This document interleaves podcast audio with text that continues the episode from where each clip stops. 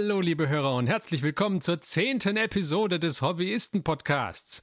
Wir sind ein Podcast, in dem sich fünf Freunde über ihr gemeinsames Tabletop-Hobby unterhalten und euch, liebe Hörer, diese Unterhaltungen weitergeben. Und zwar alle 14 Tage in euren Podcast-Client oder nach Spotify oder im Browser oder wo auch immer ihr uns gerne anhören möchtet. Und wir sind der Johannes, der Martin, der Christian, der Mark und ich bin der Ferdi. Ja, was haben wir denn heute an schönen Themen? Wir haben ganz tolle Sachen. Wir wollten heute mal ein wenig über den Tellerrand schauen und uns über andere Spielsysteme als Age of Sigma und Warhammer 40k unterhalten. Aber bevor wir das tun, unterhalten wir uns ein bisschen über Warhammer 40k und Age of Sigma. Und zwar sprechen wir über ein paar mittlerweile nicht mehr ganz so neue Releases, die wir aber bisher noch nicht diskutiert haben. Nämlich über das Carrion Empire Release. Wie fandet ihr das denn? Um was ging's denn da? Also es ging um, um Skaven gegen, gegen Vampire, in dem Sinne Gule. Also so, ich kenne mich ja mit den, mit den Age of Sigma ähm, Fraktionen nicht so aus. Aber Flash Eater Courts. Flash Eater Corps, äh, Court, Entschuldigung. Ähm, Flash Eater Court ist ja jetzt eine Fraktion mit einem eigenen Regelbuch dann und eben ähm, die Skaven haben dann auch ihr eigenes Regelbuch bekommen. Oder ihr eigen, sind jetzt auch eine eigene Fraktion in dem Sinne. Ähm, so wie ich das sehe, aber alle in einem Buch, richtig? Äh, ne, die, die Skaven und die Flash Eater Courts meinst du? Ja. Nein. Die haben eigene Bücher. Nein, die nicht, haben jeweils nein, ein eigenes nein, Buch. Ich meinte nicht die, das äh, Flash Eater Court und Skaven in einem Buch, sondern ich meinte die Skaven, alle Clans der Skaven in einem Buch. Also Clan Skyre, Clan ähm, Pestilence und äh, wie sie alle heißen, Clan Eschin. Clan Pestilence hat doch sein eigenes Buch, dachte ich, oder? Ja, Clan Pestilence hat seinen eigenen, ja. Die haben nämlich diesen Clan Pestilence Codex. Ja. Und, und Battletome. Und, und jetzt gibt es einen, der davon separat ist und der aber alle anderen Fraktionen enthält. Das heißt, es gibt keinen eigenen. Also der, der ist jetzt nicht nur rein für Squire oder für Eschin. Wie heißt der vierte? Züchterclan. Ähm, also die drei haben halt keinen eigenen, so wie der Pestilence-Clan, sondern die sind jetzt in dem einen Buch zusammengefasst. Das ist das, worauf ich raus wollte. Und ähm, ja, es sind halt, es sind zwei neue Modelle mit dabei. Einer vom Flash Eater Court und also der Anführer und einmal der Warlock Bombardier bei den Skaven. Also jeweils die Anführer sind neue Modelle, der Rest ist alles schon bekannt. Muss sagen, ich finde, dass, dass die Box an und für sich eine gute Ersparnis bietet. Das ist das eine. Gerade wenn man ähm, Skaven sammelt, dann, dann kriegt man da einen Haufen Holz. Wobei sie mittlerweile schon wieder online ausverkauft ist bei GW Direkt, aber okay. ich, ich, ich wollte gerade sagen, also offensichtlich dachten viele Leute, dass sich die Box lohnt. ja, oder sie haben wieder nur eine kleine Menge produziert. Ja, ja vielleicht kommt es auch wieder, wer weiß. Drei Kreuzzeichen, dass ich mir die äh, Dingbox, dass ich diese, diese ähm, Space Wolves gegen äh, die Tooth and Claw Box habe. Space Wolves gegen Genestealer. Äh, die war auch ein ein, ein, sehr guter, ein sehr guter Deal. Der Alf erlebe hoch. Ja, die habe ich tatsächlich auch geschenkt bekommen. Ach so, gut, dann, dann ist es kein Alf-Sparen gewesen. Indirekt, indirekt. Ich habe vielleicht darauf hingearbeitet. ähm, ja, auf jeden Fall, die Ersparnis war sehr gut. Und ich muss sagen, mir gefallen hat Skaven auch super gut. Ja, wobei die, diese großen, äh, also vor allem dieses, dieses riesige äh, Hamsterrad oder was auch immer das für ein, für ein Teil war. Das, das Todesrad. Ist, also da, von mir aus das Todesrad. Ähm, ja, also es gab schon schönere Modelle. Es, es gefällt dir nicht, das willst du damit sagen. Uh, Ach, ich weiß nicht, es ist mir etwas zu futuristisch für Age of Sigma. Hauer, hauer, hauer, hauer. Also ich, ich finde es sogar noch, ich weiß nicht, es ist irgendwie, ich finde es noch äh, futuristischer als die, als die ähm, Caradron Overlords, die ich ja gerne mag. Find, find, findest du? Ja, fand ich schon. Also ich finde das eigentlich noch weniger futuristisch. Echt? Okay. So insgesamt. Ja, ist wahrscheinlich Geschmackssache. Ja, ich weiß nicht. Aber ich auch, also es geht nicht zwingend futuristisch, aber es geht so ein bisschen in diese steampunkige hm. ähm, Richtung, wie es einfach. Ja, ich, äh, finde ich eigentlich gar nicht. Also mir fehlt da ein bisschen der Steam. So. Das ist ja auch nicht bei Steam betrieben. Wenn man sich das im Detail anschaut, dann sind ja in dem Rad laufen ja unten eine ganze hissige Horde Ratten, mhm. die das Rad antreiben. Ja, ich weiß nicht. Vielleicht war es einfach nur die Ästhetik oder so. Irgendwie, irgendwie hat's mit den, mit den Käbelchen, die das Ding da auch noch rumhängen hat und sowas, das, das war mir zu plasmakanonig. So. Ist es ja auch. das Todesrad gibt es ja schon seit Urzeiten gedenken. Seitdem es die Skaven gibt, gibt es auch dieses Todesrad. Nur schon in damals aus richtig schönen Zinkklumpen. Hm? Gut, ich meine, das ist natürlich, war, das ist ja auch kein neues Modell. Also die haben ja da nichts Neues erfunden jetzt. Es ist halt einfach nur in dieser Box neu rausgekommen jetzt. Also das, Tod das Todesrad finde ich noch okay. Äh, ich fand eher dieses, diese Laserkanonen-Trebuchet fand ich nicht so ja, cool. die ist auch, auch irgendwie grenzwertig. Aber äh, nichtsdestotrotz, also ich könnte mir auch vorstellen, dass ähm, je, nach, je nach Bemalung die Dinge auch anders wirken und dann ist es auch wieder was anderes. Keine Ahnung. Ähm. Ach, ach, du meinst die Warblitzkanone. Ich dachte, welches Trebuchet denn? Die Warblitzkanone. Ja, die ist ein bisschen blöd. Früher war die nämlich nicht so Trebuchet-artig. Da saß dieser Kanonenkorpus tatsächlich wie eine richtige Kanone auf, auf Rädern am Boden. Die haben das nur, dadurch, dass sie das mit dem Katapult gemixt haben, hat es halt den gleichen Unterbau. Und dadurch wirkt das wie so ein Trebuchet-Kanon. Jetzt verstehe ich das. Ah, hm. Ja, schade. Die alte ist tatsächlich in der Hinsicht, ähm, also nicht hübscher, aber ähm, normaler, in Anführungsstrichen. Und bei der, bei der Box finde ich insgesamt, ähm, der Skaven-Anteil ist, ja, also ein bisschen ein, ein, paar normalere Einheiten hätten, hätten mir, würden mir da fehlen als Skaven-Spieler. Ja. ja. Irgendwas, ein paar, ein paar, also irgendwie so fünf herkömmliche Fußsoldaten-Ratten oder so hätten sie reinwerfen können, finde ich. Da hatte ich auch so ein bisschen das Gefühl, als ich mir das angeguckt habe, dass, dass, dass es sehr stark ähm, auf, auf so Spezialeinheiten. Also ja. ich ja. weiß nicht, ich kenne Skaven auch nicht, also da darf man mich gerne korrigieren, aber da waren irgendwie ja vier Dicke dabei. Ja. Also dieses Rad, diese, diese Kanone und dann halt so ein paar Steroid-Skaven. Drei Stormfiends, ja. Ja. Aber es ist natürlich auch vielleicht auch eine, ähm, so, eine, so, ein, so, ein, so ein Fingerzeig für neue Skaven-Spieler. So, schaut mal, ihr könnt auch Skaven spielen, ohne jetzt eine, eine Horde von 90 Ratten bemalen zu müssen. Ihr könnt auch mit großen Einheiten spielen. Vielleicht geht es auch darum, dass man irgendwie ein bisschen mehr Skaven-Spieler gewinnt und dann irgendwann kommen die dann schon dazu, dass sie sagen, naja, okay, jetzt hätten wir doch mal gerne eine Horde. Aber also zwei Dinge. Erstens, ich bin, ich bin ein bisschen enttäuscht, dass du denkst, mit 90 äh, Ratten wäre man schon dabei. Ja, wahrscheinlich ist man das nicht. Ja, okay. Ich finde, in das Skaven-Armee, richtige Skaven-Armee gehören auch ein bisschen, gehören richtige äh, Rattenblöcke. Ähm, tatsächlich ist es ein bisschen schade, dass da, also normalerweise sollen diese dicken Dinger ja die, die Elite-Sachen sein und so ein bisschen ausschmücken. Das heißt, da, da hast du halt dann, keine Ahnung, drei Blöcke Clanratten oder zwei Blöcke Clanratten und einen kleineren Block von Sturmratten und dazu dann vielleicht als Elite-Auswahl noch so ein, so ein paar Stormfiends dazu oder halt hinten in der seltenen ähm, das so in der Artillerie mäßig, dass du halt noch irgendwie eine Warblitzkanone dabei hast. Also, das hätte ich auch besser gefunden, wenn es in der Richtung gegangen wäre, weil es wäre auf jeden Fall stylischer für die Skaven-Armee gewesen. Auf der anderen Seite ist die Box, finde ich, halt gerade für, ist halt nichts für Skaven-Einsteiger, sondern halt für Leute, die schon Skaven haben weil die füllen sich halt damit ihre Elite-Auswahlen aus, vor allen Dingen mit den Modellen, die neu aufgelegt wurden. Also die Och, ich weiß nicht, ich weiß nicht, ob die, warum sollte die nicht für Skaven Einsteiger sein?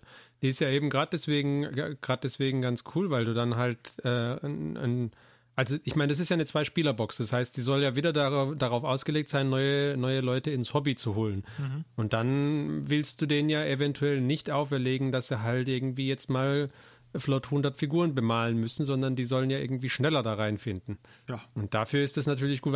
Ich meine, wer. wer ja, aber, aber, tatsächlich reicht, reicht es für die gültige Armee? Keine also, das ist ja so ein bisschen auch. Ja, so gültig, wie du halt mit so einer, mit so einer Starterbox wirst. Also, die waren, die waren nie so ausgelegt, dass du eine komplette eine komplette gültige Armee hast. Auch die 40k-Boxen ja auch nicht. Also du hast dann halt irgendwie vielleicht so ein Patrol-Detachment oder irgendwas voll gemacht, aber nichts Fettes. Aber ich glaube, da ist ja auch so ein Buch wieder dabei, dieses Carrion Empire Buch, und das hat, würde ich mal vermuten, zwei Armeelisten, die du halt aus dem Zeugs machen kannst und Missionen, die du damit spielen kannst. Also. Und man, man muss ja auch noch sehen, also da beide Spiele, äh, ein Spieler hat ja dann schon den Nachteil mit einer Zahl an Modellen. Ja, Weil der, der die Ghouls hat, der kriegt ja erst mal fast so 30 Modelle, glaube ich, wenn ich es noch richtig Ja, aber Ghule, Gule sind sehr dankbar zum Anmalen. Ja. Also. also sehen auch langweilig aus, weil sie halt alle gleich aussehen. Ja, rein theoretisch, aber, und jetzt kommt's. Oh. Diese Gule lassen sich ziemlich gut umbauen. Die haben eine Besonderheit. Wer hätte das gedacht? Und das von dir, Martin. Das Bit, Bit Martin Segment Nummer 1 für heute. Chaos Nein, ich habe die ich habe mir damals die, die geholt, weil ich die Arme wollte, weil ich für meine Kornjungs wollte ich Gargoyles basteln aus ähm, Tyranniden, Fliegern, deren Namen ich nicht weiß. Und, den, und die hatten halt so, die hatten so Tyranniden-Greifhände. Und da habe ich denen die Ghoul-Arme gegeben. Das sieht nicht schlecht aus. Das heißt, die haben die Tyranniden, äh, haben Tyrannidenarme und den Tyrannidenkopf, aber sie haben die Hände von den Ghoulen. Anstelle von diesen Händen, die irgendwelche Waffen in den, Händen, in den Armen verwachsen haben. Das, das sind meine Dämonen-Gargoyles. Und dann blieben die Oberkörper übrig. Und die Oberkörper lassen sich sehr gut verwurschteln ähm, mit den Knollen von Frostgrave. Da habe ich ein paar gebaut, die ein bisschen, die, dadurch, dass sie so gebruckt sind, wirken sie ein bisschen tierischer. Aber das Interessante, was ich, worauf ich zu sprechen kommen wollte, war, dass diese, ähm, die Arme, da sind die Schultern mit dran. Und bei den meisten Modellen ist es so, dass man ähm, die Schultern. Dass die Schultern ähm, am Rumpf, am. Entweder am Rumpf hat oder dass sie nicht so tief angeflanscht werden wie die, wie die Schultern, die jetzt hier bei den Gulen sind. Also da ist wesentlich mehr Masse von der Schulter mit dran ähm, an dem Arm und das eignet sich dann besonders gut für gewisse Modelle, die tiefe Ausbeulungen haben. Ja, und du hast ein bisschen mehr Spielraum, wenn du es ein bisschen ja. anders ordnen willst. Hm? Also ich, ich fand die Modelle zum Umbauen liefern sie gute Bits. Ähm, vor allen Dingen, wenn man irgendwas Tierisches machen möchte, was mit Tieren, also was so ein bisschen diese gebückte Haltung, die, die diese Gule haben, das gut. Und die haben halt auch viele Knochen mit dabei und, und Totenköpfe und Schädel eingeschlagene. Also das ist nicht, nicht verkehrt. Lässt sich gut umbauen. Ich, und Martin, was möchtest du machen, wenn du groß wirst? Irgendwas mit Tieren. Äh, und, und, und wenn man die Box kauft, kriegt man die Stormfiends. Und so ein Stormfiend dachte ich mir, ach, wenn man den ein bisschen die Skaven-Symbole wegmacht, gibt der bestimmt auch irgendwie coole 40k Chaosboten ab. Ja, natürlich, ja. natürlich. Mein Lieblingsmodell aus der Box wäre ja dieser 3 Gatling Gun. Ja, ja. der nicht cool. okay. Dann haben wir doch jetzt über die über das Carrion Empire gesprochen. Dann ja. lass mich gerade mal in unseren Spickzettel reingucken. Einen Satz hätte ich noch. Oh ja, oh, Entschuldigung. Ich, ich, wollte noch betonen, es handelt sich hierbei nicht um Gatling-Kanonen. Sondern nee, auch wenn sie so aussehen. Das sind Rattling-Kanonen. Ne? das gab nämlich auch früher schon das Rattling-Waffenteam, ne? die Rattling-Gun. Die gibt's. Das ist so.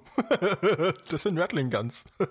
ähm, es gab im Text auch noch was, dass neue Armeen rauskommen. Es sollen ja auch noch neue AOS-Armeen rauskommen. Und äh, da können wir jetzt mal gucken, was das sein könnte. Lasst uns wild spekulieren. Also wir werden ja auf jeden Fall testen können, ob Martins äh, Aufruf an GW aus der letzten Episode, nee, aus der vorletzten Episode gehört wurde. Er hat ja gesagt, er wäre nur mit Camry oder Bretonen zufrieden. Also sie müssen sogar oh, nur oh, eine glaub, davon Ich glaube, Bretonen, Bretonen ist ganz schwieriges Thema. Ich glaube, da wäre auch der Duncan sehr glücklich, aber ich glaube, er, er wäre quasi dankbar. Im letzten Hangout haben sie ihm sogar gefragt, wie er Bretonen in 40k einsetzen nutzen würde, glaube ich. Und da hat, hat er irgendwelche Freerider oder so oder für, für, das, für das Imperium der Menschen in AOS, wenn man die einsetzen würde. Und ich glaube, ähm, ja, er war auch skeptisch, ob das funktioniert.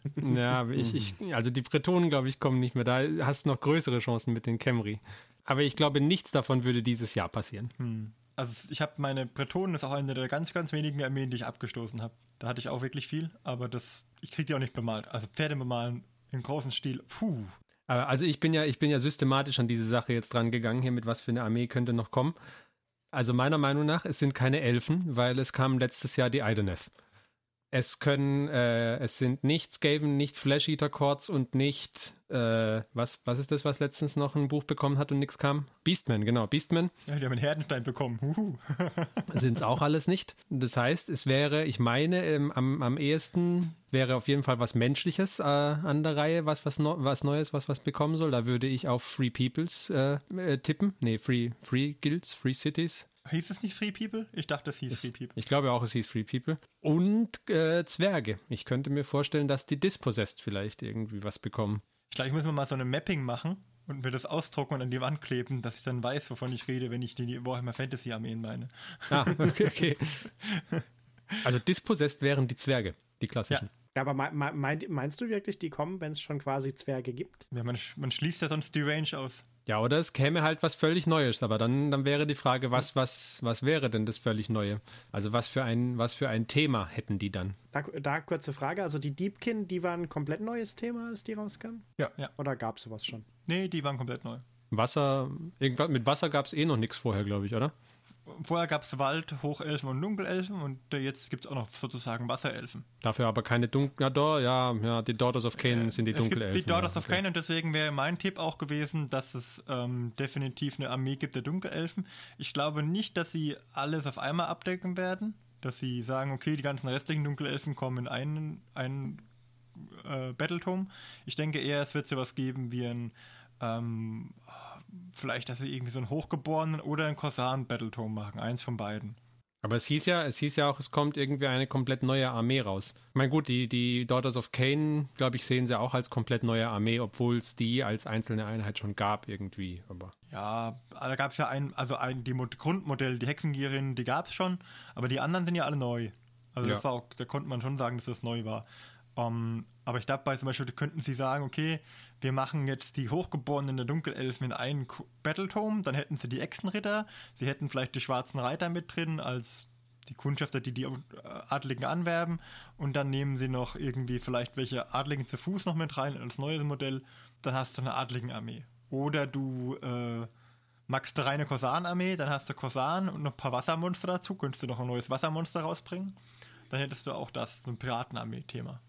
Hm. Verkauft sich bestimmt auch gut, könnte ich mir auch gut vorstellen. Piraten würde, würde gut gehen, ja. Das klingt irgendwie alles sehr, sehr kompliziert, wie da welche Fraktionen zusammenhängen. Hast du auch eine Vermutung, was da rauskommt, was da noch dazukommen könnte, Marc? Nee. Das, ich habe ich hab mal versucht, ein bisschen reinzukommen, aber ähm, irgendwie kann man ja da verschiedene Einheiten auch für verschiedene Armeen dann verwenden. Yep. Und so ganz bin ich noch nicht dahinter gestiegen. Lass mich mal einfach überraschen. Was, was Zwergigeres als die Kahatron Overlords. Könnte ich mir auch gut vorstellen. Also irgendwas Zwergigeres, ja. Ja, wäre cool wär's. Also würde, fände ich auch eigentlich nicht schlecht. Ich würde mich allgemein freuen, wenn sie noch stärker Battletomes für die einzelnen Fraktionen der alten Armeen rausbringen würden. Also gerade bei Hochelfen, glaube ich, ist auch noch nicht so viel da. Haben die überhaupt schon was? Nee, nicht, dass ich wüsste. Waldelfen, 90% der Dunkelelfen, der ganzen Elfen-Range, man hat jetzt Silver Idenef, aber dafür sind die anderen irgendwie, ja, schwer spielbar. Ja gut, die Daughters of Cain sind ja auch äh, Elfen. Ja, aber du kannst halt deine bestehende Armee ähm, kannst du schon spielen mit den Karten, aber halt du hast keinen korrekten Battletome, also keinen äh, ausgearbeiteten neuen Battletome. Das, das freut halt auch Spieler gleich, wenn sie mal ein neues Regelbuch bekommen ab und an. Ja klar. Hm, aber neue Armeen. Ich würde mich auch über Gnolle freuen, was ganz Neues. Ne? Oh, Gnolle klingt nicht schlecht, ja. Gnolle ist Aber sind Gnolle nicht einfach zu nah an Tiermenschen drin? Hm. Es könnten auch Oger kommen. Aber Oger sind ja auch schon eine bekannte Armee. Also, wenn es jetzt ganz neu sind, die ja auch nicht. Und es gibt für die Oger gibt es ja schon einen Kodex, ähm, wie heißt der, Johannes? Äh, ah, der, der Dingens. Äh, Beastclaw Raiders. Ja, Beastclaw Raiders. Genau, die Beastclaw Raiders. Ist das, ein, ist das schon ein neuer? Oder relativ neuer? Weil das wusste ich nicht. Das ist ein neuer Kodex, ah, okay. ja. Die gab es als, ja. als Fraktion in der Art, also es waren halt die mhm. Oger, glaube ich, oder? Aber Richtig, Ogerkönigreiche Oger hießen die früher. Ah ja, tatsächlich, da gibt es einen Battletome schon. Hm? Ja, also da, ich meine, da deckt halt auch nicht die komplette Range ab, sondern mhm. nur die Kavallerie-Modelle, oder? Richtig? Hm, ich glaube, zum großen Teil sind es die ganzen, also das Mornfang Pack, dann dieser Stonehorn oder der Elef das Elefantengegenstück, glaube ich.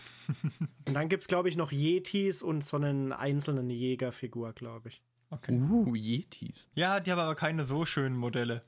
Also wenn du noch Yetis brauchst. also alle anderen sind gut, aber die Yetis sind tatsächlich, glaube ich, echt hässlich, wenn ich mich recht erinnere. ja. Oder was natürlich auch noch möglich wäre, wären, es gab doch, äh, Martin Christian, es gab doch irgendwie früher zwei Vampirarten, oder? Einmal die, die jetzt zu den Flash-Eater-Quads geworden sind. Und dann gab es doch noch andere, oder? Es gab ja. sogar in den, also es gab zwei Untotenarmeen, ne? die, die Camry und die klassischen Vampire. Und die Vampire haben sich aber auch nochmal in Clans gegliedert. Ja, aber die klassischen Vampire sind das, was wir jetzt hier als Flash-Eater-Cords kennen, oder?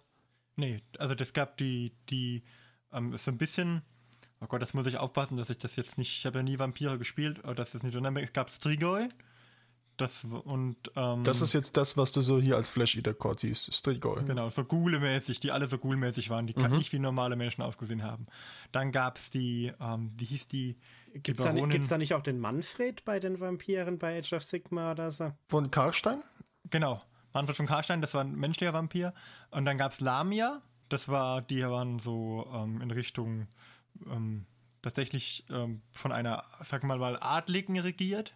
Ah, genau, das ähm, ist diese Vampirprinzessin-Tante da, oder? Genau. Genau, und über die, für, für die kam, glaube ich, auch letztens irgendwie ein Buch oder sowas raus. Ich könnte mir vorstellen, dass vielleicht von denen irgendwas kommt. Könnte ich mir auch vorstellen, weil da gibt es auch wunderschöne Modelle in der Richtung. Also ja. Lamia und dann der Karstein, hat, hieß die das Karstein oder hatten die eine eigene Bezeichnung für die, was, was der Karstein? Das weiß ich jetzt gar nicht. Aber es gab, glaube ich, vier Stück. Oder? Müsste ich nachschlagen.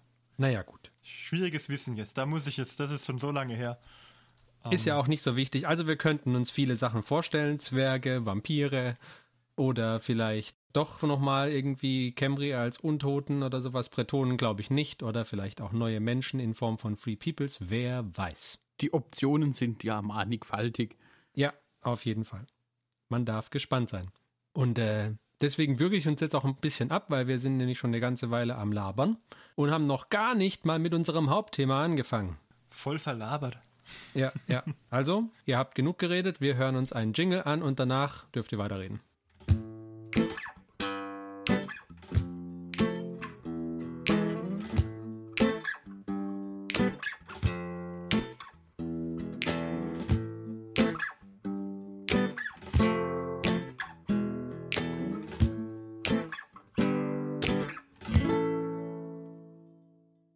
So, willkommen zurück. Und äh, heute haben wir uns mal überlegt, bisher haben wir hauptsächlich über Age of Sigma und äh, Warhammer 40k geredet. Und wir haben ja hier zwei Veteranen unter den Hobbyisten, die auch sehr viele Spielsysteme kennen. Und deswegen haben wir uns gedacht, wir könnten heute doch mal die beiden erzählen lassen äh, über verschiedene Spielsysteme, die sie mehr oder weniger gut kennen und mehr oder weniger oft schon gespielt haben. Und deswegen würde ich jetzt einfach mal sagen, Martin Christian, legt los und erleuchtet uns. Ich habe ja schon in vielen Spielsystemen Spiele verloren. Von daher. ja, nur dann kennt man sie wirklich gut. Ja, ja, nur dann. Ich bin auch immer überrascht, wie schnell ich Regeln vergesse. Ähm ja, eigentlich gibt es ganz, ganz viele Spielsysteme und es ist eigentlich zu schade, sich auf ein paar zu beschränken. Aber wir haben es versucht und haben uns mal ähm, drei unserer Lieblingsnebensysteme rausgepickt, die ich aber auch so gut wie gar nicht spiele. Also ich komme da gar nicht zu. Ich sammle aber die Miniaturen sehr gerne und ähm, ja, möchte ich auch nicht missen. Als erstes dachte ich mir, wir reden vielleicht mal über Guild Ball. Ähm, Guild Ball, das ist ein, ein Fantasy-Fußballspiel tatsächlich. Ähm, die meisten kennen wahrscheinlich Blood Bowl und ähm, das, das Footballspiel von GW, das Fantasy-Footballspiel, damit hat nichts zu tun. Ähm, weil Blood Bowl ist, ist, spielt sich tatsächlich auf so einem, auf so einem, auf so einem Matrixfeld, sag ich jetzt mal, auf so einem Raster, während Guild Ball tatsächlich wie ein richtiges skirmisher Tabletop auf einer normalen Platte gespielt wird. Die unterteilt man zwar auch in, in Sektoren, sage ich jetzt mal, so eine Torzone oder Aufstellungszone, um, aber ansonsten ist die Bewegung völlig frei und es gibt auch Gelände, das man aufstellen kann. Und die Idee ist bei Guild Ball, dass es äh, halt, um Kriege zu vermeiden, führen Gilden untereinander ihre, ihre Auseinandersetzungen mit solchen Fußballspielen aus. Und da gibt es dann auch eine Liga und Starspieler und alles drum und dran, was es halt, was es man halt aus solchen ähm, sportlichen Events kennt hat den kleinen Unterschied, dass man nicht nur dadurch gewinnen kann, dass man Tore schießt, sondern auch, dass man äh, gewinnen kann, indem man andere Spieler ausnockt. Also man, man bringt sie nicht um, aber man kann sie ausnocken und dann kann man sie, kriegen sie so, gibt so ähm, Icy Sponges, also so die, die Eisschwämme, die man dann auch drauf tupfen kann und dann kann man die wieder ins Spiel holen. Aber ähm, im Prinzip, wenn man einen Spieler umhaut, bekommt man zwei Siegpunkte und ich glaube, für ein Tor gab es drei Siegpunkte und dann, wer zuerst zwölf Siegpunkte hat bei einem normalen Spiel, der hat gewonnen. Bei kleinen Spielen kann man dann weniger Siegpunkte machen. Ja, also wie in der ah. Bundesliga, ne? Ja, es, es, da bei Fußball bin ich raus, also so bei, bei richtigem Fußball. Ich wollte gerade sagen, wie im echten Leben, da fechten die Städte auch ihre Kämpfe auf dem Fußballfeld. Ja, auf jeden ja. Fall. Ja. Was ich ganz gut finde, ist, dass die Gilden sich so unterschiedlich spielen. Also es gibt verschiedene Gilden. Es gibt zum Beispiel die Alchemistengilde, die Bierbrauer, die Steinmetze, ähm, die Totengräber, und ähm, die Fleischergilde, dann, dann gibt es ja jetzt auch noch die Schmiedegilde, gibt es jetzt noch, dann gibt es jetzt noch die Farmergilde. Also es kommen für, für, das, die, also für die initialen Gilden, die es initial gab, kommen jetzt lauter Subgilden noch raus. Also die sind gerade in einem Heavy Release Train drin. Da werden jetzt einige neue Gilden rausbekommen. Es gibt auch eine Falkner-Gilde jetzt und eine Rattenfänger-Gilde. Also es kommen einige neue dazu. Und ähm, ja, da ich nicht zum Spielen komme, äh, bin ich eigentlich nur darauf fokussiert, dass ich meine, meine fertig bekomme. Am Anfang, als sie das Spiel, äh, ähm, sagen wir mal so, rausgebracht haben, Season 1, da hat es noch ein paar Marken gehabt. Inzwischen sind wir in Season 2. Nach Season 2 habe ich jetzt noch kein, kein Spiel gemacht, da müsste ich jetzt mal gucken. Ähm, Ich weiß gar nicht, ich glaube, wir sind sogar schon viel, viel weiter. Hm? Im Sinne von Season 3 meinst du? Nein. Nein, dort viel weiter. Hm? Ich glaube, es ist schon nach Season 3. Hm? Wirklich? Ich habe hier nur ein Season 2 Regelbuch. Ich bin da hinten dran. Also man verzeiht mir, dass ich da nicht immer up to date bin. ja, wir sind aktuell bei Season 4. Ah, interessant. Gut, siehst du? Wieder was gelernt. Okay, aber ähm, vielleicht ich, äh, kurze Zwischenfrage an, an äh, Johannes und äh, Marc. Also wir, wir kannten ja die Spielsysteme, die Christian und Martin heute vorstellen, quasi jeweils nicht. Habt ihr mal, habt ihr mal reingeguckt und euch äh, so einen Eindruck verschafft von dem, vom Guild Ball? Also ich hatte mal ein bisschen reingeguckt, weil ich glaube, ich weiß nicht, ob es im Podcast war oder mal so, weil ich hatte ja gesagt, Blood Bowl hätte mich mal interessiert. Dann hat der Martin auch schon mal gemeint, ich sollte mir mal Guild Ball angucken. Und äh, ich muss sagen, ich finde es eigentlich relativ interessant, weil es ist so ein bisschen kleinere, fokussierte Teams. Und äh, ich habe noch ein besseres Team gefunden. Ich hatte ja erst gedacht, die äh, Metzger gefallen mir am besten. Aber es gibt eine Subgilde der Köche bei den Metzgern. Und die Modelle finde ich sehr stark, die da dabei sind. Also so eine, ein Dicker mit einem Hähnchen um den Hals und einem Kochhut auf oder so. Die finde ich super. Also ein Guild Ball, muss ich sagen, könnte ich mir jetzt auch vorstellen, das mal zumindest spielen zu wollen. Also, weil das Spielsystem fand ich halt auch ganz lustig. Ich finde diese, äh, auch bei Blood Bowl, dieses Fantasy Football mit irgendwie äh, Fantasy-Kreaturen, finde ich sehr lustig. Also, mir hat halt das, das, das Guild Ball hat mir besser gefallen als das Blood Bowl, weil es ein bisschen näher am Tabletop war. Ähm, und man tatsächlich auch, also der, der Ball wird durch einen Token, also auch auf einem Base repräsentiert und kann zwischen Spielern hin und her gepasst werden. Und dann gibt es dann ähm, es ist nicht so, dass man da dann einfach schießen kann, sondern ähm, es gibt zwei, in Anführungsstrichen, Währungen, Initiative und ähm, Momentum. Und Momentum ist praktisch der, der Bewegungsdrang, den ein Spieler hat, den man aufnehmen kann und bekommt praktisch Momentum-Punkte dazu, wenn du erfolgreich zum Beispiel passt. Mhm. Und ähm, dann kannst du mit diesem Momentum dann Spezialaktionen triggern. Und das, das, diese Mechaniken, die dahinter stehen, dass du diese zwei Währungen kombinieren kannst und damit Spezialaktionen zu triggern, die sind ziemlich cool. Und halt die Modelle sind auch stark modelliert. Zumindest die, die ich jetzt, die ich jetzt habe, die noch alle aus der Season 1 sind, die Zinn-Modelle, die, die sind super.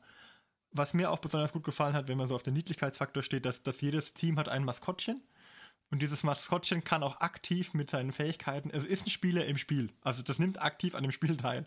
Das ist, Fand ich auch ziemlich gut, lustig. Also bei den, bei den Fischern, die haben so einen, so einen Otter, den Salt, und die Steinmetze haben so einen Pavian. Und äh, ja, ich weiß nicht, Christian, weißt du, was der, was der Otter kann? Ähm, ach Gott, wie war das? Ich, der Otter kann sich auf jeden Fall ähm, ähm, umsetzen. Der kann also wie praktisch ähm, sich an sich selbst verschieben auf jeden Fall, um, um einen bestimmten äh, Wert mit der Regel äh, Where did he go? Hm? Also wo ist er hin? Hm? Und äh, ja, der Affe macht halt, äh, macht halt, verstärkt halt den Schaden der anderen Mitspieler. Hm? Ja, also das, das fand ich, fand ich ziemlich cool, dass die, die Maskottchen tatsächlich eine Auswirkung aufs Spiel haben. Und es ist halt lustig, dass es Bierbrauer gibt, die dann die anderen irgendwie äh, mit ihren Bierfähigkeiten umhauen können. Also Ja, die haben als Maskottchen so eine ganz fertige Katze, die so mit so einer Augenklappe, glaube ich sogar. Hm? Bei den Köchen ist übrigens der Ball ein äh, ähm, Schinkenbraten. Ja. Und du hast auch immer ein Tor. Also jetzt inzwischen gibt es Modelle fürs Tor, aber als ich das angefangen habe, gab es noch keine Modelle für die Tore. Da hat man sich immer ein Tor selber basteln müssen. Und ja, war, war auch ziemlich gut. Ah, dann, dann, dann ist es wahrscheinlich bei den Köchen dieser äh, Gulaschtopf mehr oder weniger. Ja, es ist so ein 50, auf so einem 50 mm Base, so ein Tormarker. Ja, ja, dann ist es der Gulaschtopf bei den Köchen. Ja. Guildball hat sich ja damals über Kickstarter finanziert und sie haben damals gesagt, sie machen, äh, sie möchten halt möglichst gute Miniaturen produzieren, das heißt entweder Zinn oder Resin. Gab es damals die Auswahl, was man haben möchte. Später gab es im Shop immer wieder mal auch Aktionen, wo sie noch Resin-Figuren mit verkauft haben. Heute ist es, glaube ich, optional auch, ähm, wenn sie es anbieten. Was mich halt dann nach Season 2 oder bei Beginn Season 2 ein bisschen geärgert hat, war die Umstellung vom Material. Also vorweg von Zinn hin zu äh, PVC. Mhm. Und ähm, da gab es dann diese Zwei-Spieler-Starterbox, die war von, die ist wirklich nicht besonders gut im Guss. Und auch die anderen Teams, die ich danach aus dem PVC in der Hand hatte, fand ich okay. Aber ich war halt ein bisschen arg enttäuscht, weil sie vorher immer so viel Wert drauf gelegt haben, dass die Miniaturen so wunder äh, schön hübsch sind. und dann nehmen sie dann, wechseln sie zu diesem doch eher, in meinen Augen eher minderwertigen Material. Das war nicht ein bisschen eigentlich schade. Aber die neuen Guild, die jetzt rauskommen, sind da anscheinend immer besser geworden. Anscheinend haben sie das, mal, haben sie das PVC jetzt noch ein bisschen besser im Griff. Ich glaube, es ist halt ja, wahrscheinlich gucken. auch wieder, um, um äh, eher auf die Brettspieler zu zielen, weil die ja. halt, ja. Hm. Ja, man muss dazu sagen, Steamforge Games haben ja nach Guild Ball auch ganz groß in Brettspielen eingestiegen mit ähm, Resident Evil. Mit Resident Evil, nein, und davor auch noch ähm, Dark Souls. Dark Souls war es, genau. ja. Inzwischen haben sie ja echt viele so Lizenzspiele, glaube ich. Ja, und da haben sie wahrscheinlich das PVC dann gebraucht und das haben sie dann hier bei Guild Ball eben mit umgesetzt. Das hat mich echt ein bisschen gestört. Da habe ich eine Zeit gehabt, wo ich gerne gesagt habe, okay, dann steht es bei mir einfach so. Da habe ich es leider nicht mehr gespielt. Könnt ihr mir schon vorstellen, wenn ihr sagt, hey, es interessiert uns, dass ich durchaus nochmal raushole. also ich glaube, ich hatte insgesamt vier oder fünf Spiele gemacht bisher. Also ich muss gerade überlegen. Ich habe drei gegen Christian gemacht, drei auf einem Turnier in Limbach und dann glaube ich nochmal zwei so, also dann waren es acht insgesamt. Und ähm, ja, die waren alle irgendwie lustig. Also kam kein Spiel dabei, wo ich jetzt sagen kann, okay, das würde ich auf keinen Fall wiederholen. In sieben von acht Spielen habe ich verloren. Aber, ähm, aber dann kennt man ja das Spielsystem richtig, haben wir ja vorhin ja. schon gelernt. ja. Aber sie sind sehr schön und ich finde es halt auch gut, dass es so viele, ähm, gerade bei den Alchemisten, meinem Team, da muss man viele Effekte stacken. Also die können so Rauchwolken, Giftwolken und Feuereffekte erzielen und das kann man so aufeinander stacken sozusagen, um den Gegner so zu beeinflussen, dass er nicht mehr so viele Möglichkeiten hat, das zu machen. Und das fand ich, fand ich interessant, dass man da immer zusammenspielen muss, um die zu stacken. Ansonsten würde ich sagen, ich würde Guild Ball, wenn man lieber sagt, man möchte was haben, was ein bisschen freier ist als das kleine Spielfeld von Blood Bowl, dann ist Guild Ball auf jeden Fall interessant. Wenn man natürlich sagt, okay, ich will es aber lieber in der Mittagspause haben und mir, ich will kein ähm, großes Spielfeld aufstellen, sondern einfach nur so, ein, so einen Plan ausklappen, dann ähm, ist Blood Bowl auf jeden Fall die bessere Wahl. Also man muss sich wirklich sagen, Guild Ball ist näher an dem Skirmisher als an dem Brettspiel. Ja, ich glaube, es wurde früher auch immer gerne auch eher mal mit Warmish und Hordes verglichen vom System her als mit Blood Bowl. Von, von den Regeln her. Aber es ist echt super. Also vom System, die Regeln sind echt sehr gut. Ich habe vorhin Initiative gesagt als Währung, ne? Ich meinte Influence. Influence und Momentum heißen die beiden. Okay. Das. Kleine Korrektur. Und vielleicht noch eine kurze Frage, weil du gemeint hast, kleines Spielfeld. Wie ist es von der Spiel? Also, wisst ihr das, wie jetzt sich so eine Spiel, typische Spiellänge von einem Guild Ball Spiel oder einem Blood Bowl Spiel oder so unterscheidet? Also das hängt wirklich von der Größe des, des, ähm, des also wie viele Punkte man spielt. Jetzt die 12, auf die mhm. 12 Victory Points Spiel, das normale Spiel, oh, das kriegt man in 90 Minuten gut durch. Ob okay. man es in einer Stunde schafft, ah, das hängt auch davon ab, wie gut, also wie gut man sich mit den Regeln auskennt. Wenn man viel nachschlagen muss und so wenig spielt wie wir, dann ist das der Fall. Dann würde ich sagen, 90 Minuten ist schon Minimum. Bei Guild Ball jetzt? Ja, bei Guild Ball. Bei Blood Bowl, das habe ich nur ein einziges Mal gespielt, das wage ich nicht zu sagen. Mhm. Und die Spielfeldgröße ist halt 3 auf 3 Fuß. Hm? Das wären dann praktisch so äh, ein Meter auf einen Meter. Wenn sie, wenn sie schon Fußball als Basis nehmen, hätten sie ja wenigstens metrische Einheiten nehmen können. Das sind halt auch Engländer. Es ist halt immer noch ein Engländer. Weil sechs Fuß sind eine Elle. Also ich fand auch die, die Gilden machen, ähm, sind halt einfach interessant. Also das, ähm, die sind einfach sehr, sehr divers und, und bieten einem da sehr viel, finde ich. Wenn man, wenn man Interesse hat, irgendwie viele verrückte Themen anzumalen oder aus vielen verrückten Themen irgendwie sich was auszuwählen, dann ist es cool. Also ja. Ja. Das war mein Eindruck. Ja, das wäre auch für mich so, so der Reiz gewesen. Äh, zu sagen, du suchst dir irgendwie eine, eine, etwas vielleicht verrückte Gilde aus. Ähm, und, und also mich würden hier tatsächlich eher noch, sagen wir mal, die Modelle reizen. Ja. Als das, das Spielsystem an sich. Das Spiel an sich macht bestimmt dann, wenn man mal ein paar Spiele gemacht hat und es drauf, also reinkommt, bestimmt auch Spaß, gerade wenn jetzt, wie der Martin sagte, so um die anderthalb Stunden dann grob geht, dass man das auch mal zwischendurch in Anführungszeichen spielen kann. Aber ich finde den, ähm, den, den Sammelfaktor oder den, ähm, ja, können es jetzt Vitrinenfaktor auch nennen, wenn man da halt so ein Team quasi komplett zusammenstellt und dann bemalt, den würde ich für mich persönlich an, an ähm, jetzt bei dem System höher einschätzen als den tatsächlichen Spielfaktor. Ja. Also ich wollte noch zu Guildball noch sagen, dass halt, was es auf jeden Fall sinnvoll ist, man kann sich die Regeln für die Figuren und auch äh, Aufsteller für die Figuren ausdrucken, um das alles mal Probe zu spielen.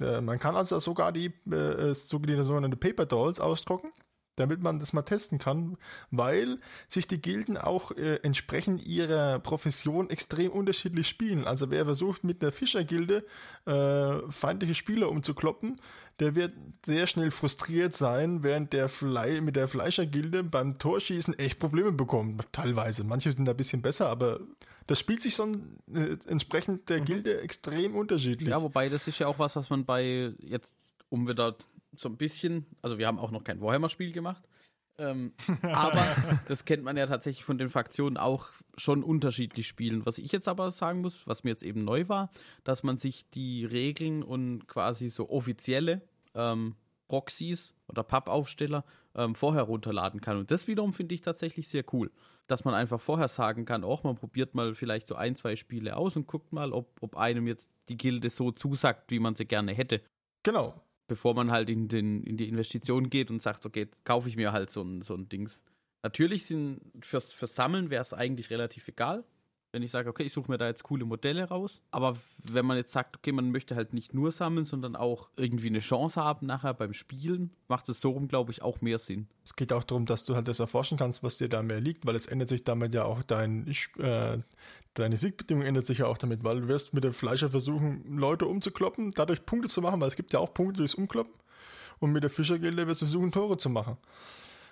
Und das sind schon sehr, sehr unterschiedliche Spielgefühle. Also wer es mal ausprobieren wollen, ich hab, will, ich habe auf der Art Armacon damals auch ähm, reduzierterweise die Bierbrauer und die äh, Totengräber noch mitgenommen. Die, die, liegen hier noch original verpackt. Alles andere hätte mich jetzt auch gewundert, wenn nicht mindestens zwei Fraktionen noch bei Martin wären. Zusätzlich. Ja, die Bierbrauer sind lustig. Die hatten eine Katze und meine Frau mag Katzen und dann war das eigentlich ein Deal. Ah, der, okay. Das war leicht zu verkaufen. Ah, oh Schatz, schau mal, Katzen. Diese ganzen fetten Bierbrauer mit Fässern, die sind nur Beiwerk. Es geht eigentlich nur um die Katze. Und es ist halt ja mal ein Spiel, wo nicht irgendwo tausend Schädel dranhängen und, und irgendwelche mit Waffen und sowas. Also, sondern da sind halt, da ist ein Typ mit einem Bierhumpen und der andere hat ein Fass in der Hand. Ja, gut, cool. Und was ich auch noch interessant finde, ist, dass es gibt ja auch diese Anstoßbox da bei Guild Ball, glaube ich. Ja. Und die ist gefühlt, also da habe ich es nämlich das erste Mal gesehen, die ist gefühlt bei dem einen Shop halt schon seit einem Jahr sehr deutlich reduziert im Angebot, sodass der Einstieg auch nicht so teuer ist. Ich glaube, das ist Steinmetze versus Braumeister. Ja, aber ich glaube, genau da ist die Qualität von der Box nicht so toll. Okay. Genau, weil das ist die Box mit dieser Qualität, wo ich sagte, uh, da würde ich ehrlich gesagt, dann kauft ihr lieber die separaten Teams, Spielsprobe und kaufte die separaten Teams, weil bei den Steinmetzen gab es die früher aus Zinn und die Brauer auch und die sind wesentlich besser, wesentlich. Ja, das, heißt, das heißt, ihr meint, die ist auch äh, extrem reduziert, weil sie halt nicht so beliebt ist vielleicht. Ja, ja aber ich, ich glaube, das ist halt wieder die Zielgruppe-Sache. Also jetzt, ja. ich glaube, das Spiel würde mich vielleicht als, als, als äh, Brettspiel-Äquivalent reizen, aber es bietet, also mir persönlich ich finde es interessant und die Minis sind lustig und die Gilden sind divers, was ich vorher gesagt habe. Aber es, äh, es ist für mich kein, äh, kein Tabletop-Spielersatz, weil ich von einem Tabletop-Spiel immer auch ein bisschen einen narrativen äh, Aspekt erwarte irgendwie. Und der würde mir hier, glaube ich, eher abhanden kommen.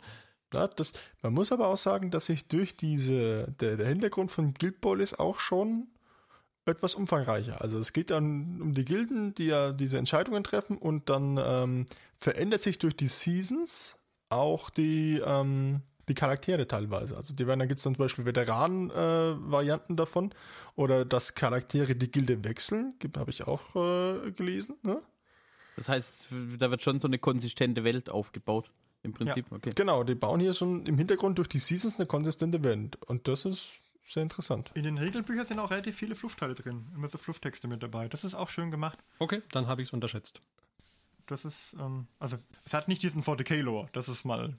Aber, aber es hat auf jeden Fall was mit ein bisschen mit dabei. Noch, wir bauen noch dran rum. Wobei dann weiß ich nicht, äh, inwiefern das aufwendig ist, wenn man jetzt zum Beispiel, was der Martin ja schon jetzt festgestellt hat, oh, ich bin ja äh, bei Season 2 stehen geblieben inwieweit es dann, und das ist dann wieder was, was für mich schwierig ist, dass man halt up to date bleiben muss, um, um das quasi irgendwie ordentlich spielen zu können. Wie sieht es damit aus? Also muss ich quasi wissen, wie jetzt zu diesem Zeitpunkt die konsistente Welt aussieht und möglicherweise auch, wie sie dahin gekommen ist? Oder reicht es halt, wenn ich sage, okay, hier, ich habe jetzt noch meine Mannschaft, die habe ich mir vielleicht vor anderthalb Jahren gekauft, habe die jetzt mal fertig bemalt und damit möchte ich jetzt spielen oder kommt dann. Das, das ist kein Problem.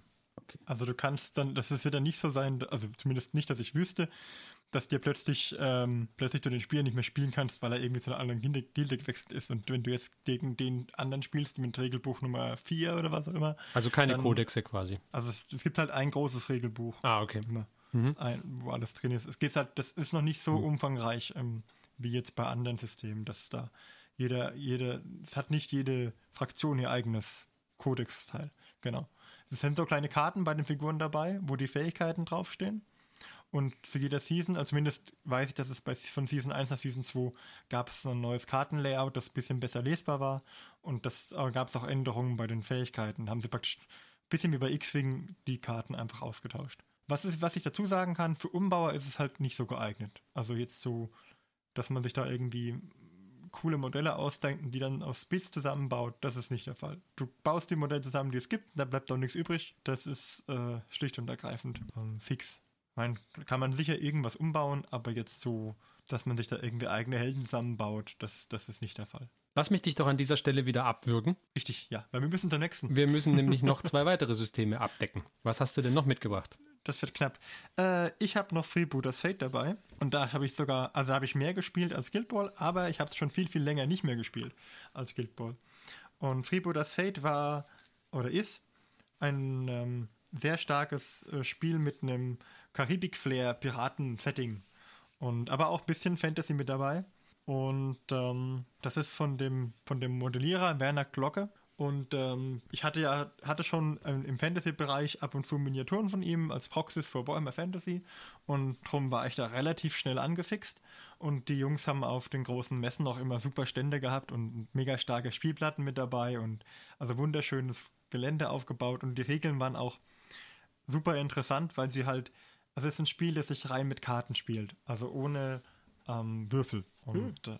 äh, okay. interessanterweise ist es halt so, dass sie für die für das Kampfsystem, also für den für die Nahkämpfe und für die Fernkämpfe, haben sie ein sehr cooles, wie ich finde, ähm, Kartensystem entwickelt.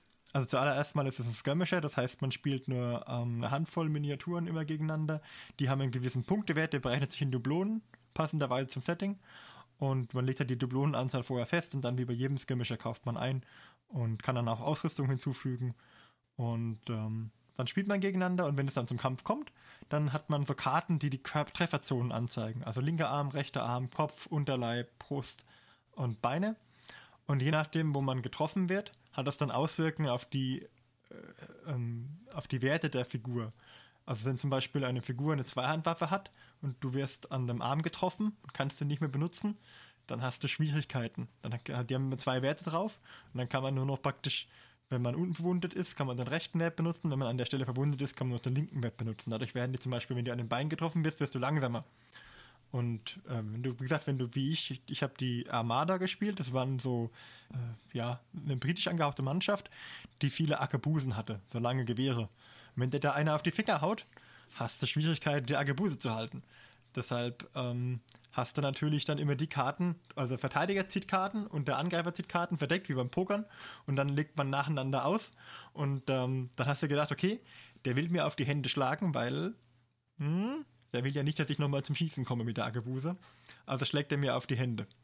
Dann hast du die Hände geschützt, indem du als Verteidiger die Hände gezogen hast. Jetzt hat natürlich der Gegner gewusst, okay, der wird die Hände nehmen, damit, ich, damit er die Arkebuse weiter benutzen kann. Also schlage ich auf den Kopf. Jetzt kann natürlich ich wieder denken, oh, aber da er weiß, dass ich die Hände verteidigen werde, verteidige ich die Hände absichtlich nicht. okay, und das, das ist so ein, ein, ein sehr ausführliches Steinschere-Papierspiel quasi. Richtig, genau. Steinschere, äh, etwas so, so mit Extra-Spock mit drin. Mit, mit Extra-Spock, ja. ja, richtig. und das, das, das ist das was, was das Spiel so super spannend gemacht hat, fand ich. Oder spannend macht. Und ähm, es gab verschiedene Fraktionen, die sich unterschiedlich spielen. Wie gesagt, die Armada, die waren so ähm, britisch angehaucht und äh, die hatten halt viele ähm, Schusswaffen, lange Schusswaffen, die mit hoher Reichweite. Ähm, ich fand auch, bevor wir jetzt die Fraktionen durch dann gab es noch Orks und Goblins. Also hauptsächlich Goblins. Hauptsächlich Goblins, ja, ein Ork. Die Goblin-Piraten und die hatten, glaube ich, glaube sind es jetzt zwei Orks, glaube ich, insgesamt, ja. was es gibt für die Goblin-Piraten. Und äh, die, die setzen eben auf Masse. Hauptsächlich Masse. Ein paar Spezialcharaktere. Die, Armee, die, die Mannschaften gliedern sich auch immer auf in einen Anführer, äh, Spezialisten und Gefolge nennt sich das. Und das Gefolge sind eben dann die einfachen Matrosen zum Beispiel oder die, die einfachsten Mitläufer. Und dann kommen die Spezialisten, das ist, wie der Name schon sagt, ja? jemand, der besonders gut in einer bestimmten Kategorie ist. Und äh, dann gibt es eben den Kapitän. Und die Goblin-Piraten, die setzen eigentlich hauptsächlich meistens eher auf Masse. Ja? Was, was heißt Masse? Weil der Martin hat doch irgendwie gemeint, eine Handvoll Figuren oder so.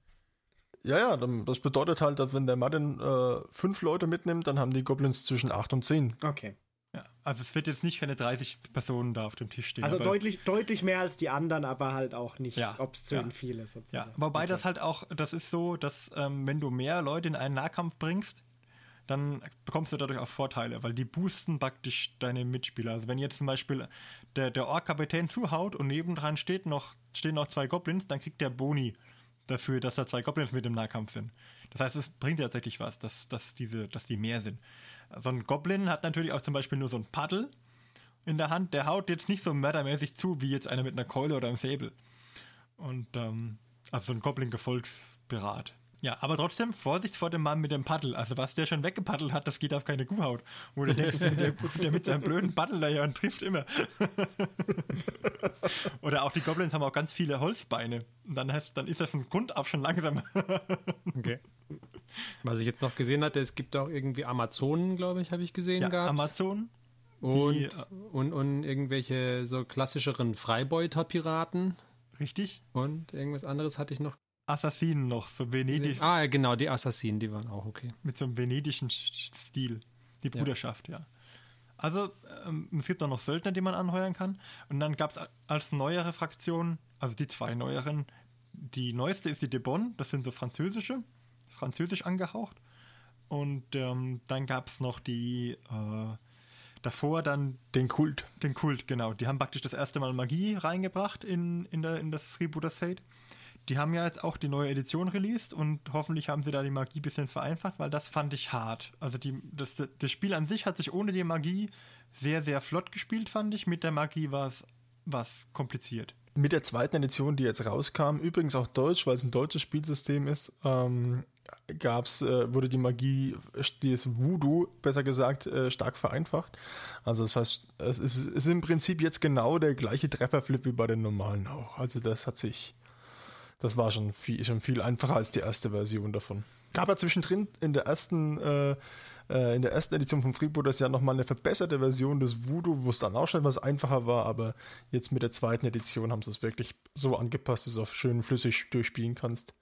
Jetzt schon zweimal gespielt, das läuft Weil gut. ich jetzt den, den Einwurf habe, muss ich sagen, das finde ich schade, dass es da jetzt Magie gibt. Weil ja. das hat sich bisher, hat sich das halt einfach so angehört, wie so ein ja, karibisches Setting, mal eben nicht so in, in Richtung krass, krasse Fantasy, ja, mit, mit Magie und, und allem drum und dran, sondern halt schon irgendwie ein Fantasy-Universum oder irgendein Paralleluniversum, dass es halt Goblins und Orks oder sowas gibt, aber halt trotzdem in irgendeiner Form, ich weiß nicht, ist das dann Low, Low also, Fantasy? Also, du darfst das jetzt nicht, äh, nicht einschätzen, dass da jetzt ein Magier rumläuft, der Feuerbälle schleudert. Das ist es nicht. Hm? Das Voodoo ist im Prinzip eher so, dass du sagst, äh, ich beeinflusse jetzt hier einen Charakter. Äh? Okay. Oder dass er ein bisschen schlechter trifft oder sowas. Äh? Der, der Werner ist auch dagegen, dass da so Magie und, und ähm, also zu viel Magie in dieses System reinkommt. Der hat sich da, glaube ich, auch lang gegen gesträubt. Er hat auch irgendwann, es kam immer die Nachfragen, wann gibt es denn untote ähm, Piraten? Und da war er auch ähm, stark dagegen. Ähm, Finde ich auch ganz gut so. Echt? Ich finde es echt schade, dass es keine untoten Piraten gibt, weil der Werner Glocke doch für Reaper schon untote Piraten geknetet hat. Der hat nämlich Rasix Revenge für Reaper geknetet und das sind untote Piraten. Und warum es, warum es dann hier keine untoten Piraten naja. gibt, das ist die verpasste Chance für mich. Ja? Aber tatsächlich ist es, ganz, es ist so, dass ähm, Magie keine super bedeutende Rolle spielt. Also im, im Prinzip ist halt nur eine weitere Angriffsart oder. Ja. Okay. Oder Unterstützungsart, ja, eher. Kannst du buffen und debuffen, so. Ja, großartig. Also es ist jetzt nicht wirklich, mhm. dass jetzt da einer übers Spielfeld läuft, irgendwelche Sachen beschwört oder sonstiges. Ja, wobei ich finde, also ich persönlich, keine Ahnung, ich bin jetzt auch kein, kein Spieledesigner oder, oder hier Regeldesigner, aber das hätte man vielleicht auch anders lösen können. Also irgendwie mit Rumflaschen, also irgendwas, was zum Setting passt. Tatsächlich hat sich das jetzt so, für mich, also während ihr das erzählt habt, hat sich das so im Kopf so ein bisschen abgespielt, so, ja, ihr Strand, Palmen und dann halt irgendwie so Prügeleien zwischen Piraten. Das, das ist es auch. wo ich auch sagen und dazu sagen möchte, dieses, da, das basiert ja auf Karten und äh, wo du den Rum erwähnt hast, jedes Mal, wenn du eine 1 ziehst, inzwischen glaube ich auch bei einer 2, äh, darfst du eine, sage ich jetzt mal, eine Schicksalskarte ziehen, eine Ereigniskarte, wo, die du dann beliebig ausspielen kannst während dem Spiel, die dir dann zum Beispiel einen Boni gibt, weil eine 1 ist meistens ja schlecht. Das heißt, du bekommst dafür, dass du eine schlechte Karte bekommen hast, bekommst du einen kleinen Bonus. Und da gibt es eben auch dann das mit dem Rum oder dass du jemanden äh, Sand ins Auge streust oder dass du jemand beleidigst. Meine Mutter ist was? Hm? Genau, Karte ist super. Meine Mutter ist was? also okay, das, also alles klar. Vielleicht reagiere ich da auch über in Anführungszeichen. Nee, nee. Aber das war jetzt gerade als dann dieses äh, das war so ein bisschen dieses Wörtchen Magie hat mich dann so aus, aus diesen Tagträumereien gerissen. Kurzzeitig. Ja. Dann gedacht, mh, mm. Ach, was haben wir nur getan? Er war schon fast angefixt. Ähm, du hast wieder alles ruiniert. Dann lass mal auf, auf, einen echten Bonus von dem Spiel zurückkommen. Also was mir, warum ich dieses Spiel so liebe, ist wegen der Szenarien. Weil in dem, in dem Regelbuch und in den ganzen vorauffolgenden Zusatzbüchern kamen immer Szenarien drin vor und die sind so stark, das ist richtig gut. Also ich, die Szenarien, die wir auf den, äh, die man spielen kann, das reicht von Schatztruhen aufmachen und du musst irgendwie, sind sechs Schatztruhen verteilt und ich weiß nicht, wie das war. Ähm, in einer ist der Schatz, in die anderen explodieren oder so ähnlich. Das sind Fallen, ja. Ja, das sind Fallen. Und ähm, oder auch ähm, Dodo-Jagd. Da werden dann Dodos auf dem Spielfeld verteilt. Alles gleich, ich bin wieder an Bord. Und du musst diese Dodos abschießen und einsammeln. Und du kannst auch irgendwie anschießen und wegtreiben. Und das ist so lustig. Und wenn der Dodos wenn der Dodo selbst gegen einen Stein läuft, stirbt ja. er auch. Du kannst ihn aber trotzdem einsammeln. Oder wenn, wenn, du dann diese Schatzkiste gefunden hast und dann hieß es so, du musst diese das reicht nicht, dass du die Schatzkiste findest und dann irgendwie daneben stehen bleibst wie ein VDK. Nee, du musst diese Schatzkiste in deine Aufstellungszone tragen. Und während du die trägst, bist du A langsamer und kannst B nicht beide Hände benutzen. Und jetzt ist natürlich der Gegner dabei, die dieses Ding wieder weg, also dieses Capture the Flag Prinzip, diese Schatzkiste mhm. wieder wegzunehmen. Okay. Ähm, oder ich erinnere mich an ein Szenario mit so einem, das alte Gasthaus, wo so ein Gasthaus in der Mitte ist. Und da ist dann so ein, ein Wirt drin, der hat sich drin verbarrikadiert und jede Runde darf der gegnerische Spieler diesen Wirt benutzen, um auf eine Spielfigur zu schießen einer Wahl, die zu nah ins Gasthaus kommt. also das ist, das ist super, super lustige Szenarien dabei. Es gab auch ein Szenario, wo es nur ein Rettungsboot gab und beide Mannschaften mussten versuchen, ins Boot zu kommen. Ja, und eins mit Zombie, Zombie-Kragen. Wie, wie war das denn? Oh, das weiß ich nicht mehr. Weiß ich auch nicht mehr. Aber es gibt sehr, sehr lustige, die auch immer Sondermodelle dazu kriegen. Also bei den Dodos gab es Modelle, glaube ich, und bei den Zombie-Kraken gab es Modelle. Was ich auch lustig fand, apropos Modelle, ich hatte mich da auch mal ein bisschen durch die Modelle durchgeklickt gehabt. Und erstens, die Modelle finde ich teilweise super. Also irgendwie Aber wirklich nur teilweise. Boah, schon viele. Also äh, zum Beispiel, was ich lustig fand, war irgendwie gab es ein so eine, so, so eine Duo-Packung irgendwie Werners Mörser, Mörserschule oder so irgendwie. Ja, okay. mit, mit, so einem komischen Vogel mit. Aufhören, aufhören. Äh, und, und diesem Werner mit seinem Gewehr und so einer lustige Frisur. Also das fand ich schon cool. Und was ich da auch cool fand, ist, dass halt bei jeder Figur auch irgendwie äh, so ein cooler Spruch und irgendwie so eine kurze, lustige Zusammenfassung teilweise dabei ja. steht. Die, die, allein schon die, die Kombinationen sind teilweise auch sehr lustig. Ich glaube, bei den Goblins zum Beispiel gibt es ähm, zwei Goblins mit einem Fass. Und der eine trägt das Fass und der andere zündet es an. also jetzt, jetzt muss ich da doch mal danach gucken. Sehr interessant. Also ich fand einfach die Figuren ein bisschen durchwachsen. Ja. Also ich, ich mag dem Werner Glocke, Glocke jetzt, oder wie heißt er? Glocke mit K, glaube ich. Glocke, ja. okay. Ja. Dem Werner Glocke sein, sein Stil einfach nicht. Ich finde vor allem die Köpfe von den Miniaturen sind zu groß. Ja, die alte, die alte Anime-Diskussion. Ja, ich, ach, ich weiß nicht. Also sie, es gibt welche, die ich echt gut finde, aber sie sind einfach zu durchwachsen für meinen Geschmack. Und ich habe auch keine Fraktion gefunden, als ich die durchgeklickt habe, wo ich gesagt habe, ja, da finde ich restlos alle Minis gut, die würde ich spielen oder so. Also und das, ich meine, ich finde, ich finde auch bei den bei den äh, Warhammer-Armeen, die ich spiele, ja gut, bei den Idleness finde ich restlos alle Minis gut, aber äh, bei den Space Marines von mir aus nicht. Ähm, aber da hast du halt eine größere Bandbreite zum Auswählen. Aber hier, ich meine, es ja. ist ein kleiner Skirmisher und ja, ich weiß nicht. Also sie, war, sie waren mir zu durchwachsen. Und das, das, das Setting hat mich, äh, das Setting fand ich auch interessant und da, da wäre ich auch sofort dabei, zum Beispiel ein Rollenspiel oder sowas in diesem Setting zu spielen. Dafür wird sich das, finde ich, super eignen.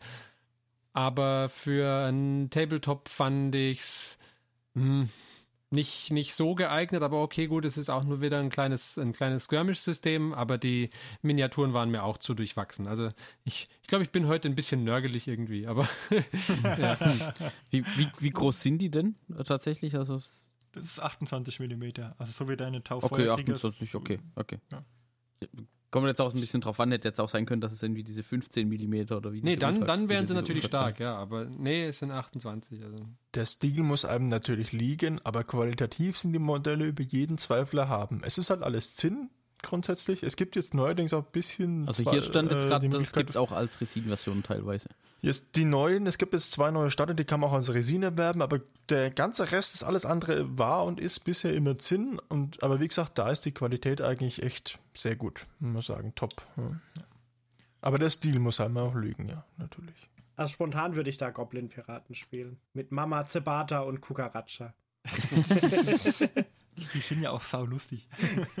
Weil auch die Texte, die da dabei stehen, sind halt super lustig. Ich glaube, ich hätte ja. der, den, äh, den Kult da genommen. Ich glaube, die, die Bruderschaft, oder wie heißen sie? Die Bruderschaft, das sind die Assassinen. Der, der Kult oder die Assassinen? Ja, genau. Das wären das wär die gewesen, die mich noch am ehesten gereizt hätten. Aber auch da waren wieder Modelle dabei, die einfach nicht meins waren. Aber, ja, aber Beim, beim Kult ist El Fusilo ein Modell ja, zum Beispiel. also was, was man vielleicht noch sagen kann, ist, dass es halt gerade beim Gelände, ähm, es ist gut, wenn man relativ viel Gelände hat, dass man auch 3D bespielen kann. Also wenn es zum Beispiel Häuser gibt, die viele Vorsprünge und Dächer haben, weil das Spielsystem ist echt so, dass es relativ detailreich ausgearbeitet hat, wie weit du springen, klettern und dich bewegen kannst. Und dadurch kannst du auch im dreidimensionalen Raum sehr gut spielen. Viele Tabletop-Spiele, finde ich, haben das Problem, dass du nicht wirklich gut ähm, das machen kannst, dass du deine Leute auf dem Gelände großzügig verteilst. Mhm. Hat natürlich auch das Problem, dass bei für Freebooters Fate, wenn man gutes Gelände haben möchte, ist man relativ eingeschränkt, wie man das baut.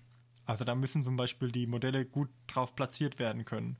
Also so von Stufenhöhe und, und Stufenbreite und solche Sachen. Ähm, da muss man ein bisschen aufpassen. Aber dafür lässt es sich super, finde ich, ähm, lassen sich Gebäude und ähnliches super bespielen. Also so eine Kneipenschlägerei gibt es ja auch als Szenario, lässt sich auch gut machen. Kann ich nur empfehlen, eine, eine Chance zu geben. Ähm, allerdings, ja gut, der Stil der Modelle wird sich kaum ändern.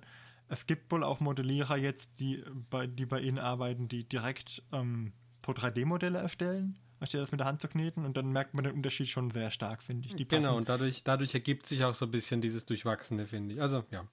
Ja. Aber wo wir gerade bei durchwachsenen Modellen sind, ja, lass uns doch zum dritten System übergehen. Ja, schnell, schnell. Die Zeit rennt faktisch davon, wenn man über was redet, was einen begeistert. Ich hoffe, wir konnten euch auf jeden Fall für die ersten beiden schon ein bisschen begeistern. Und dann kommen wir zu einem Spielsystem, mit dem ähm, für meine Befinden, also was ich finde, das beste Regelsystem hat, das ich bisher im Tabletop-Bereich gespielt habe. Hat mir bisher am besten gefallen. Und es handelt sich um Malifo von Wirt Games. Malifaux ist auch ein Skirmisher, der auch mit relativ wenig Figuren auskommt. Äh, man spielt praktisch eine von sieben Fraktionen, sucht sich da einen Anführer aus und baut um den herum eine Crew. Malifaux spielt sich auch komplett ohne Würfel. Und Malifaux, was ich besonders bei Malifaux mag, ist, ähm, es gibt nicht dieses, äh, meistens nicht dieses, du musst die genische äh, möglichst Armee umbringen, die genische Gruppe auslöschen, sondern du hast praktisch ein Hauptziel, das du mit dem Gegner teilst. Und dann ziehst du aus einem von dir gewählten Pool, also von einem festgelegten Pool, noch einmal zwei Unterziele. Und äh, die aber nur du kennst. Und äh, das macht das Spiel extrem, äh, ja, extrem abwechslungsreich.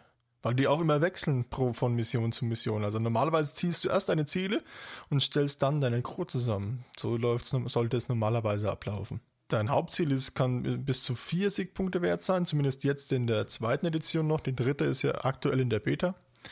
Und diese Unterziele sind, können jeweils bis zu drei Siegpunkte wert sein. Und da sind auch ganz, ganz abgefahrene Sachen teilweise mit dabei. Also ich habe auch schon Spiele gewonnen, ohne dass ich Modelle auf dem Tisch noch hatte. Weil halt ich meine Ziele erfüllt habe. Äh? Und dann ist es egal. Du hast halt Ziele zum Beispiel. Ich hatte ein Ziel, das war unheimlich lustig. Ähm, das heißt Deliver a Message. Das ist ein Unterziel gewesen, da kann man drei Siegpunkte mitmachen. Da hieß es, wenn du das Ziel aufdeckst, also wenn du das, äh, das zu Beginn des Spiels diese, diese Karte aufgedeckt spielst, damit der Gegner weiß, dass du es hast, also ein Nachteil für dich, dann kannst du einen Extrapunkt bekommen. Und ansonsten musst du mit einem Charakter praktisch an den gegnerischen Chef ran und ihm sozusagen als Aktion eine Nachricht überbringen, also dann äh, äh, deine Aktion statt zu schlagen oder zu laufen, einfach nur stehen bleiben und zu sagen, ich überbringe ihm die Nachricht. Hä? Und dann hast, kriegst du dann dafür nochmal zwei Siegpunkte, also insgesamt drei. Aber dann weiß der Gegner ja schon, dass du das quasi getan hast. Also, dass du dieses Missionsziel Du kannst hattest. also verdeckt spielen, dann kannst du zwei machen oder du kannst zwei plus ah, eins okay. machen, wenn du wenn es vorher aufdeckst. Wenn du sagst, okay, zu Spielbeginn, ich habe diesen Deliver a Message, dann weiß er das. Dann liegt es an ihm, das zu verhindern. Hm, mhm, okay. Und da kommen schon ihre Situationen raus dann, wenn du dann deinen Charakter hinbewegst, weil du musst, der muss ja praktisch überleben, ne? Du musst an dem Chef dran stehen und dann muss er seine komplette Aktivierung opfern. Beide Aktionen braucht er, weil jede Figur hat zwei Aktionen. Und muss dann sagen, ich deliver jetzt die Message. Okay. Zum Beispiel. Oder du musst Figuren irgendwo hinbringen oder musst äh, sogenannte Schienenmarker, so eine Questmarker äh, abliegen oder einsammeln oder dranstehen. Und äh, das ist sehr, sehr umfangreich, dieses ganze Missionszieldesign. Das ist. Also, das ist ein wesentlicher Teil des Spiels, würdest du sagen. Genau, und das ist sehr wichtig, finde ich. Und das macht es, grenzt es auch ein bisschen ab von den anderen Systemen, wo du dann sagst, äh, ja, wir haben jetzt nur offene Feldschlacht gespielt und da ging es einfach nur darum, ich habe mehr Modelle ausgeschalten. Das wirst du bei Malifaux im Prinzip eigentlich so gut wie nicht haben. Es gibt zwar ein Ziel, wo dann heißt Assassination, du musst deinen gegnerischen Anführer umbringen. Und wenn du das möglichst schnell schaffst, bekommst du dann auch einen Punkt extra oder so. Aber in den meisten Fällen äh, versuchst du eben halt deine, nur deine Missionsziele zu erfüllen. Okay und den Gegner daran zu hindern, seine zu erfüllen, wenn du sie kennst oder vermutest, ja, welche er haben könnte. Was ich gut fand, war, dass es halt zu den ganzen Gruppierungen, es gibt die Arkanisten, dann gibt es die äh, Gilde und äh, die Albträume. Ich hoffe, die Namen bringen jetzt die englischen Namen. Neverborn. Neverborn, genau. Und was gab es noch? Die Outcast, also die, die Söldnertruppe. Und ich glaube, das war's, oder? Oh ne, die Untoten noch. Die, du hast die, äh, die Gremlins noch ja, Gremlins und dann, wie hießen die Untoten? Die Resurrectioners, also die... Resurrectioners, genau. Ähm, okay, ja, das sind die Hauptfraktionen und zu diesen Hauptfraktionen gibt es die Anführer und jeder Anführer hat praktisch eine Crewbox, wo der Anführer drin ist und eine Mannschaft praktisch, die, die man damit spielen kann. Und dann nimmt man noch ein paar Modelle mit dazu, die kann man noch einzeln dazu holen. Aber dadurch hast du praktisch eine feste Box und für jede Crewbox also praktisch zu jeder Fraktion gibt es zig Crews und ich weiß gar nicht wie viele, aber es gibt zig. Crews mit Anführern drin.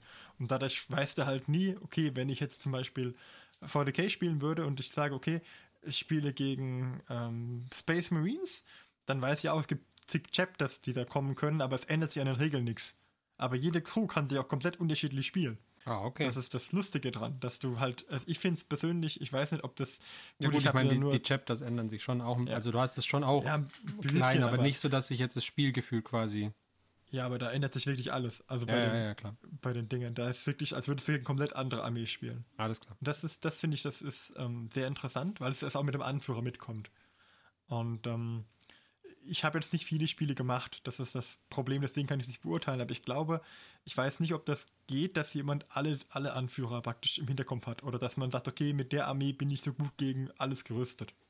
Nee, ich glaube, das ist von daher schon schwierig, weil du ja das deine Missionsziele hast. Also du hast, äh, manche Armeen sind halt dann nicht so gut dafür geeignet, ein bestimmtes Missionsziel zu erfüllen. Wenn du viele Missionsmarker legen musst, ist es halt eine recht immobile Crew schwierig, ja.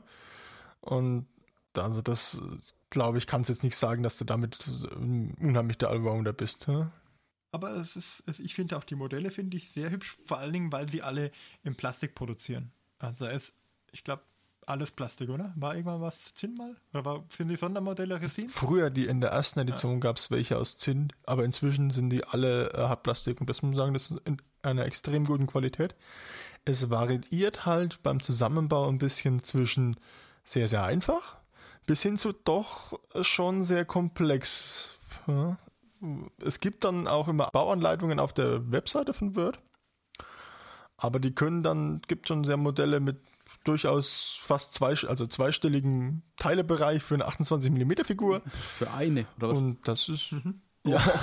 okay, alles klar. Ich, ich habe vorhin so eine Bauanleitung geöffnet, die sah schon ja, schon sehr verrückt aus. So viele Pfeile habe ich, glaube ich, noch nie auf einer Anleitung gesehen. Alles klar. Aber, ich, ich, aber dann habe ich auch wieder Modelle, die halt aus einem Guss sind zum Beispiel. Das, das variiert sehr stark. Das kann man halt nicht pauschal nicht sagen.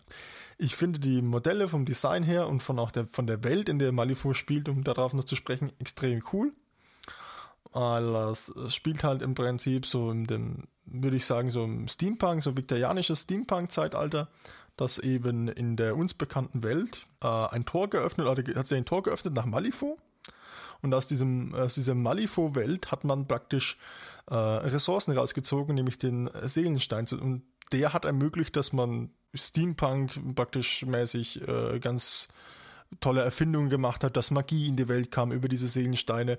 Und dann war das Tor auf einmal weg. Und äh, dann ist, hat sich das Tor aber wieder geöffnet und man ist wieder nach Malifaux vorgedrungen, nur hat man eben äh, diese Siedlungen, die man da drüben hatte, diese Abbaugebiete, waren dann praktisch vollkommen verlassen. Ne? Und zwar gibt es die Ureinwohner von Malifaux, die Neverborn nämlich, die haben sich das äh, damals wohl versucht zurückzuholen. Und äh, jetzt sitzt man wieder in Malifaux und versucht eben, kämpft um die Vorherrschaft über die Seelensteine.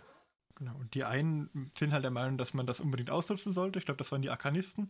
Und die äh, Gilde, das sind so ein bisschen so die Herrscherklasse, wie auch immer, oder so inquisitionsmäßig drauf, die, die sind da voll dagegen, gegen Magieeinsatz und äh, verfolgen das auch. Obwohl sie, glaube ich, auch Magie einsetzen, wenn ich richtig bin, oder? Du musst mich da immer korrigieren, im Schluss bin ich nicht so sattelfest. Also die Gilde äh, sind halt, sagen wir so, the, the law and order hier. Aber halt auch äh, mit ihren Schattenseiten, grundsätzlich. Ja, und, und dann gibt es noch die, die, die Dr. Frankenstein-mäßigen Untoten, die Untote erschaffen. Und natürlich die Bayou-Goblins, also, oder Gremlins in dem Fall. Die, das sind praktisch Gremlins, die im Sumpf leben, irgendwie so Bayou-technisch, so, so, so Louisiana-Stil. so Strohhüten und auf Schweinen reiten und das Ja, es gibt tatsächlich einen mit einem Benjo. Ja. und, und, es gibt Verkauft! Ein, ein, ein, ein Schweinekatapult, das war ein Pickup-Pult. Und das, ähm, da gibt es auch noch ein, ein Whisky-Golem. Das ist so ein Golem aus so Whiskyfässern. Das ist auch sehr lustig. ja, grundsätzlich sind die, hat Wirt einen sehr starken Humor, der allein schon in der Website oder im Forum oder auch hier im Webstore mit äh, Please give us your money. Ja, die Domain war super von der Website. ja, da durchläuft. Ja, Und ähm, das wirkt sich auch im Spiel auch wieder. Also ich finde immer noch äh, hier die Regeln der einzelnen Figur. Ich finde, bei den Outcasts gibt es eine Figur, die hatte, hat die Sonderregel Welcome to Malifaux. Willkommen in Malifaux. Und das heißt, wenn ein feindliches Modell in deine Reichweite äh, erschaffen wird, gespawnt wird oder ins Spiel, Spiel kommt, dann darfst du kostenlos drauf zulaufen und draufschlagen. und lauter solche Sachen. Also das ist schon, finde ich schon sehr, sehr cool. Ja, es, also ich, auch die Modelle an sich, es gibt zum Beispiel einen, einen Son es gibt immer Sondermodelle auch immer wieder mal. Auch jedes Jahr zur GenCon bringen sie ein Team praktisch als alternatives Team raus. Aber ähm, es gibt auch so Sondermodelle wie, ähm, sie haben so einen Johnny Cash gemacht. Und mit so einer flammenden Gitarre auf dem Rücken. Das ist sehr cool. Oder auch, äh, was mir immer gut gefällt, ist der, der Fluff bei den Gremlins mit den Schweinen. Dass da irgendwie gibt es einen Doktor, der schnibbelt diese Schweine auf, steckt da Dynamit rein und dann lässt er sie die dann können diese Gremlins auf, auf mechanischen Moskitos fliegen, riesigen mechanischen Moskitos, können diese Schweine aufnehmen und können diese Schweine als Bombe wieder fallen lassen. das sind die Goblin-Himmelspiraten. Alles klar. Nur um mal ja, keine weiteren Fragen. wohin das gehen kann. Die, also Weird Games, auch wenn es anders geschrieben wird, ist hier wohl Programm. Ja, definitiv. Finde ich, find ich auch. Also ich fand auch die, also mir persönlich ist der Humor fast schon etwas zu schwarz, muss ich sagen, meistens. Und das, das viktorianische Setting Weil, also das viktorianische Zeitalter ist generell nicht meins. Also das, aber das hätte mich, glaube ich, gar nicht so sehr gestört. Ähm, Davon merkst du aber in Malifu ja nichts, nicht viel. Auch ich weiß nicht, bei den, bei der, die, die Kleidung von den Miniaturen und so, also von den, von den einzelnen Figuren und so, finde ich schon, dass die deutlich in diese Kerbe reinschlägt. Ich denke schon, dass man das da, gerade was die Kleidung ja. angeht. Ja. Vieles ist auch so westernmäßig, weil es ja wie so Goldrausch mäßig in dieses Malifu eingefallen sind. Aber was, was mir vor allem aufgefallen ist, es gibt irgendwie keine Crew, wo du sagen würdest, ja, okay, gut, das sind, äh, diese Crew besteht aus mehr oder weniger ausschließlich Leuten, mit denen ich mich irgendwie wenigstens teilweise identifizieren könnte. Da ist immer einer dabei, der einfach ein komplett krankes Ekel ist. Also ist, da gibt's, es gibt keinen, ja, keine Ahnung. Ich meine, ja. man, man, sieht ja, ich bin, ich bin ja schon immer ein bisschen auf der Suche nach sowas äh, Mainstreamigem. Deswegen, ich, ich spiele ja Space Marines, natürlich bin ich auf der Suche nach was Mainstreamigem. ja. und, bei, und, es gibt einfach nichts, was, was diesen, äh, was, mir, was mir diese Richtung bieten würde beim Halifo. Also. Äh, wie heißt diese Gildenfrau, die du hast, Christian? Die, die, die Lady Justice, Mann. Die Lady Justice, das wäre doch was. Das könnte ich mir vorstellen. Das ist diese also, blinde Ninja-Frau gewesen. die, die, und mit diesem, mit diesem Kommentar von Johannes war Ferdi dann auch schon wieder raus. ja. ja. Weil die Justiz eben genau. blind ist. Ja, ja aber kein Ninja. Also ich muss sagen, ich habe mich da durch ein paar von diesen Dingern durchgeklickt und irgendwie wurde es mit jedem Klick eigentlich cooler, fand ich das System. Na dann. Ja, ich, ich glaube tatsächlich, also das, das ist schon eher so ein Love it or hate it. Ja, ja ich glaube System. Auch. Also entweder man, man, man findet das, das Setting und auch die Miniaturen super, oder es ist halt mehr so ein mm, Wirklich? Also der Christian hat schon welche oh. von, von denen bemalt, die ich auch gut fand. Also äh, es waren da schon welche dabei, die ich okay fand. Aber wie gesagt, aber es gibt keine, also ich habe alle Crews durchgeklickt, die ich, die ich finden konnte in ihrem Webstore. Es gab keine einzige, wo ich, wo ich nicht mindestens eine Mini gesagt hätte, äh, gefunden hätte, wo ich gesagt habe, boah, okay, überhaupt keine Lust, den anzumalen. Also. Also ich verstehe jetzt, jetzt suchst du jetzt mehr was, wo du sagst, äh, die Figuren sind jetzt nicht so ausgefallen? Ich kann dir gar Oder nicht genau sagen, was ich suche. Lass mich mal kurz. Er hat es ja schon gefunden, er hat ja Ultramarines. Also von daher. Also wenn man bodenständigere Sachen sucht, dann würde ich eher, wie gesagt, bei Ten Thunder vielleicht oder bei, bei der Gilde Ja, genau, Ten Thunder hatte ich reingeguckt. Da waren, äh, da waren viele dabei, die ich okay fand. Aber ja, ach, keine Ahnung. Aber du würdest ja auch, da muss man mal aufpassen, du würdest ja nicht alle von einer, sagen, wenn du jetzt Ten Thunder nimmst, würdest du nicht alle Ten Thunder nehmen, sondern würdest du nur die nehmen, die zu einer Crew gehören also zu einer Crew passen. Also zum Beispiel, wenn ich jetzt sage, ich nehme Arkanisten und ich nehme die Rasputina. Die Rasputina ist so, die macht so alles, was mit Wintereffekt ist. Die kann so Eiswände hochziehen, kann so Eisspiegel aufbauen und die, die kann vor allen Dingen mit, die kann das über andere hinweg machen, wenn die eine Sonderfähigkeit haben, Hard of Winter, glaube ich, heißt das oder ähnlich. Also wenn die praktisch so, so eine Winterfähigkeit haben als, als Attribut. Und dann guckst du bei den Arkanisten, gibt es irgendwie nur eine Handvoll Modelle, die das überhaupt können. Und die würdest du dann mit reinnehmen. Du kannst zwar andere auch nehmen, aber du bist praktisch, schließt praktisch allein durch die Wahl des Captains schon irgendwie 80% der anderen Modelle aus. Und sagst du, okay, du brauchst jetzt irgendwie, du brauchst den Eisgolem und die kleinen Eisgarments, die, die sowieso mit dabei sind. Aber dann würdest du vielleicht auch noch so, äh, ich weiß gar nicht, es gibt noch zwei, drei Heiler, die äh, dieses Heart of Winter haben. Und dann gibt es noch irgendwie so eine Säbelzahnkatze, die, glaube ich, Heart of Winter hat. Ähm, alle anderen sind dann, haben dann eh keinen Vorteil für dich, wenn du die nimmst. Von daher. Oder ich glaube, so ein. Gab es nicht noch so ein Gorilla? Ist egal, auf jeden Fall. Durch die Wahl des Captains bestimmst du praktisch auch, welche Modelle du gerne in deiner Armee hättest. Ja, ich glaube, Ten Thunder war das, was ich auch noch am ehesten irgendwie gefunden hatte, weil ich gesagt habe, ja, okay, gut, es würde gehen, aber ja, keine Ahnung. Also es hatte mich einfach insgesamt nicht so angemacht. Aber was ich sehr cool finde, ist, du musst gucken, bei den viele Captains haben außen an der Box auch zwei Farben. Das heißt, ähm, da gibt es dann, die, sind, die Boxen sind eingefärbt, die Ränder. Mhm. Und die Farbe gibt an, zu welcher Fraktion sie gehören, wie sie gespielt werden können. Das heißt, es gibt viele Captains, die auch von unterschiedlichen Fraktionen Modelle nehmen können. Da gibt es zum Beispiel irgendwie einen Captain, der kann von Arkanisten Leute nehmen und der kann aber auch von Weatherwicks Leute nehmen. Also gerade bei den Ten Thunders, die sind ja größtenteils Söldner, die kämpfen auch immer für unterschiedliche Fraktionen. Also ich weiß, dass die eine, die so, so ähm, das, das sind ja praktisch so wie so Asiaten, die die äh, Ost-West-Verbindung der Schienen in den USA gebaut haben. So, so sind die ja aufgezogen, das sind ja auch so asiatisch angehaucht und die sind ja auch so viele Schienenarbeiter und diese Schienenarbeiter Captain Frau, die ist auch orange-gelb, also die kann Ten Thunder nehmen und die kann ähm, ähm, auf jeden Fall kann die auch eine zweite Fraktion mitnehmen. Also die können auch noch andere nehmen. Aber wie gesagt, das, das muss einem liegen. Ja. Vielleicht noch zwei allgemeinere Fragen dann. Ja. Ähm, und zwar eins ist, also wir, wir reden ja relativ häufig auch bei 40k äh, und äh, Age of Sigma immer über die Bücher dazu. So wie ich das bei Malifaux verstanden hatte, gibt es da ein Core-Regelbuch und dann kommt quasi so, ähnlich wie bei den, wie die Waves von X-Wing, kommt dann immer ein neues Ding raus, wenn neue Modelle kommen, wo dann die Story und Regeln und so drin sind. Oder ist es, ist es an, äh, äh habe ich das falsch verstanden? Es gibt ein Kampagnenbuch, aber es gibt nicht so viele. Man muss aber auch unterscheiden, es gibt auch ein Rollenspiel dazu. Okay. Also, ne, dass du da vielleicht in welche Bücher abgerutscht bist. Also ich kenne das Hauptregelbuch und ich glaube, ich. Mm, ja, ich, ich, bin irgendwo bei Büchern gelandet und da war es irgendwie so ein Core und dann halt irgendwie so Wave 1 bis Wave 4 oder so irgendwas. Und ich kenne ein Kampagnenbuch oder so, aber viel mehr wüsste ich okay. jetzt nicht. Das Rollenspiel heißt Through the Breach, glaube ich, ne? Ja, ja. Ja, vielleicht war das auch das, wo ich dann gelandet bin, das kann sein. Es gibt auch einen ganz tollen Podcast von, von Wirt, der in der Malifaux-Welt spielt und äh, Geschichten aus Malifaux erzählt. Da kommen Radioübertragungen aus Malifaux, wo dann Geschichten erzählt werden von einzelnen Charakteren, die hier als Modelle dargestellt werden. Das ist super. Ja? Das kann man, das, das habe ich mir immer gern angehört. Vielleicht können wir das verlinken und dann, wenn der fertig ist, so einen Podcast anhört, sagt er, boah, ist das cool. wer weiß, wer weiß.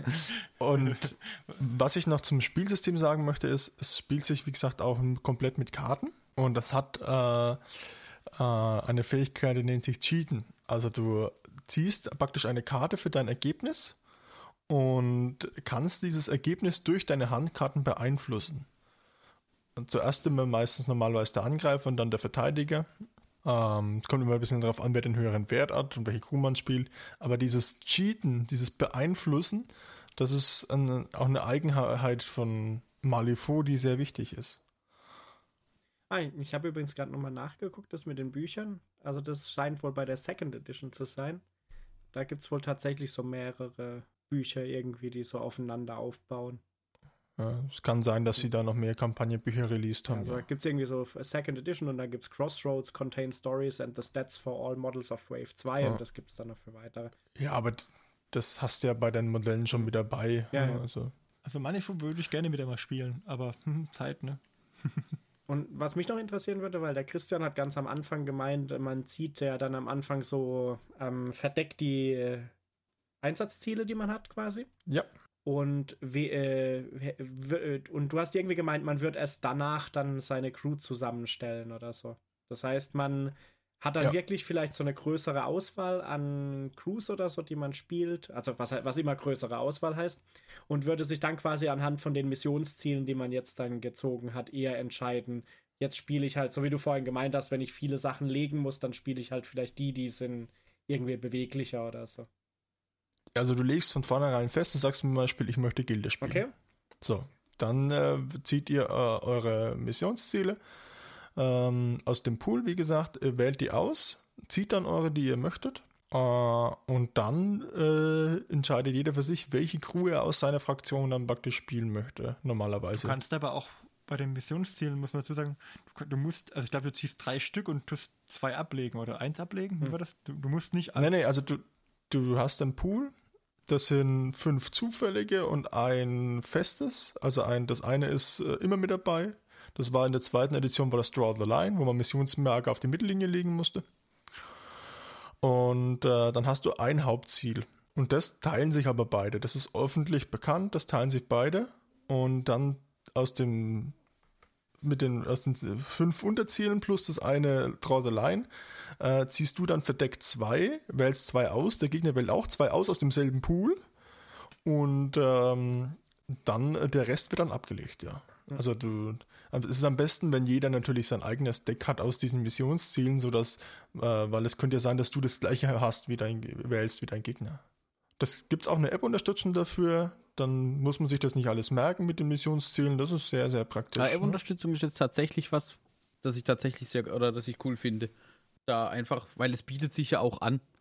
Äh, Gerade für irgendwelche, ich meine, wir kennen es jetzt ähm, bei, bei Kill Team, haben wir das ja auch genutzt, ähm, um, um unsere Listen erstmal zusammenzustellen. Haben sie dann zwar auch nochmal ausgedruckt, um es zu vereinfachen, aber ich, das bietet sich, glaube ich, an vielen Stellen an, dass man da einfach. Ich muss halt sagen, die, die Malifaux-App geht ja sogar noch einen Schritt weiter. Ich finde es sehr, sehr schön, dass du nicht nur deine Armee da drin zusammenklicken kannst, sondern du kannst auch auf Spielen klicken, dann wählt er dir praktisch, gibt er dir schon den Pool vor, er generiert den Pool, mhm. den macht er ja zufällig auch. Und dann kannst du sagen, ich möchte mit der Liste spielen. Und dann kannst du einen QR-Code generieren, den der Gegner einscannt. Und dann hat er praktisch das gleiche auch auf seine, in seiner App drin. Mit deiner Liste. Okay, das. Also das heißt, man würde, man benutzt es dann auch wirklich direkt zum Spielen so richtig. Das kann man auch direkt zum hm. Spielen auch benutzen. Man muss nicht, das hm. ist vollkommen offen. Also kannst du es auch einfach mit den Karten machen und Aber so weiter. Ich will meine Karten Aber ich habe Aber ich habe halt festgestellt, es macht halt, ist halt schön, wenn du halt, äh, wenn der Gegner jetzt zum Beispiel kein Deck hat oder so, dann kannst du es einfach anmagern. Dann reicht ja, wenn einer die App hat und das anmagert. Mhm. Ja, also ich, ich finde Karten auch, also was der Martin sagte, Karten sind auch nicht schlecht weil die kann man auch mal in die Hand nehmen und ein bisschen durchblättern und gucken. Aber um das halt irgendwie für tatsächlich für beide zum Beispiel gleichzeitig verfügbar zu machen und Dings bieten sich, bieten sich die, die, Apps die Spielfiguren, schon an. gar nicht so schlimm, dass die Spielfiguren ähm, in der App sind, das finde ich auch gut. Aber die Karten, meine ich, ähm, die ähm, für Fate Deck, also die Karten, die man tatsächlich zieht mit den Zahlen drauf, das ist das Fate Deck, nennt sich das. Und da kann man auch ganz normale Pokerkarten nehmen, aber ähm, sie bringen auch ähm, alle paar Wochen gefühlt neue Fate-Decks raus mit dem eigenen, also die Zahlen und Symbole sind natürlich immer gleich, aber die die, ähm, die Aufmachung und das die Aufmachung Artwork. Ist anders. Dann kriegst du halt okay. für, für jeden Geschmack irgendwas. Also ich habe mir auch ein sehr cooles Fate-Deck damals extra noch bestellt. Ähm, gab, gab's, gibt's coole Sachen. Probiert's aus. Macht Spaß. ja, ein sehr tolles System. Ne? Wobei jetzt auch übrigens, wie gesagt, wir sind jetzt in der Beta für die dritte Edition. Die soll jetzt demnächst kommen. Da sehe ich jetzt bei uns auch schon im Club schon wieder einige, die, wo wir schon wieder sehr äh, aktiv werden im, im Bereich Malifaux. Was man, was man empfehlen kann, wenn man sagt, man möchte mit Malifaux anfangen und man interessiert sich dafür, es gibt extra Spielmatten für Malifaux für mit diesen 90 auf 90 Zentimetern, wo bereits alle Linien mit drin sind für alle möglichen Spielfeldvarianten. Man, man wählt nämlich vorher auch zufällig eine von vier möglichen Aufstellungsvarianten aus. Und äh, je nachdem können auch die Missionsbereiche sich ändern und äh, da macht es äh, durchaus Sinn, sich so eine Matte zuzulegen, auf der die Linien mit drauf sind von Malifaux. Das fand ich sehr, das bei uns im Verein viel erleichtert. Das ist dann so wie, wie ähm, in, in den kleinen äh, Hallen, also Sporthallen, wo dann irgendwie Linien für Volleyball, Basketball, Handball und Fußball, Hallenfußball genau. eingezeichnet sind. Nur ganz schwach, mhm. aber ausreichend, damit du dann halt äh, das siehst, damit du sagst, okay, dann kannst du genau festlegen, der ist auf der Mittellinie oder nicht, okay. oder der ist auf dieser ersten Aufstellungszone. Oder da, oder die Mittellinie geht in der Mitte durch und dann einmal schräg durch. Das macht schon Sinn. Und es sind halt ganz abgefahrene Crews. ich finde ja immer noch diese ganz kurze Schlusswort meine absolute Lieblingscrew, die ich noch nicht habe, aber weiß, wer weiß, man weiß ja nie, ist von den Neverborn. Da gibt es den Dreamer. Das ist ein kleiner Junge und der schläft in der richtigen Welt und der träumt von den von diesen Dämonen. Ah, das ist der, der die da Monster hat dabei hat dann. Ja, er hat so ein, klein, so, so, ein Monster an der Hand. Das ist der Lord Chompy Bits, nennt er den. Und wenn du diesen kleinen Jungen aufwächst, dann wird dieses Dämonenmonster riesig groß. das fand ich sehr lustig. Die, die Idee ist die, super. Die Crew der schläft, der kriegt das gar nicht mit, aber wenn du den aufwächst, oh, holla, Gut, dann würde ich sagen, danke für den Einblick in die drei Systeme. Vielleicht haben ja auch die Hörer jetzt ein oder andere System, das sie sich mal noch genauer angucken wollen. Also wir sollten auf jeden Fall auch die, die Webseiten oder die Shop-Seiten, also ja. Shop-Webseiten, oftmals sind es ja die gleichen, ähm, der, der jeweiligen Hersteller verlinken. Definitiv. Ja, die werden wir alle in die Shownotes reinpacken. Gut, dann würde ich sagen, haben wir das äh, Hauptthema auch erschöpfend beackert. Und ich denke, damit kommen wir dann wahrscheinlich schon zum Abschluss für heute und werden uns noch über den Fortschritt eines Hobbyisten informieren. Huch, was könnte das wohl sein?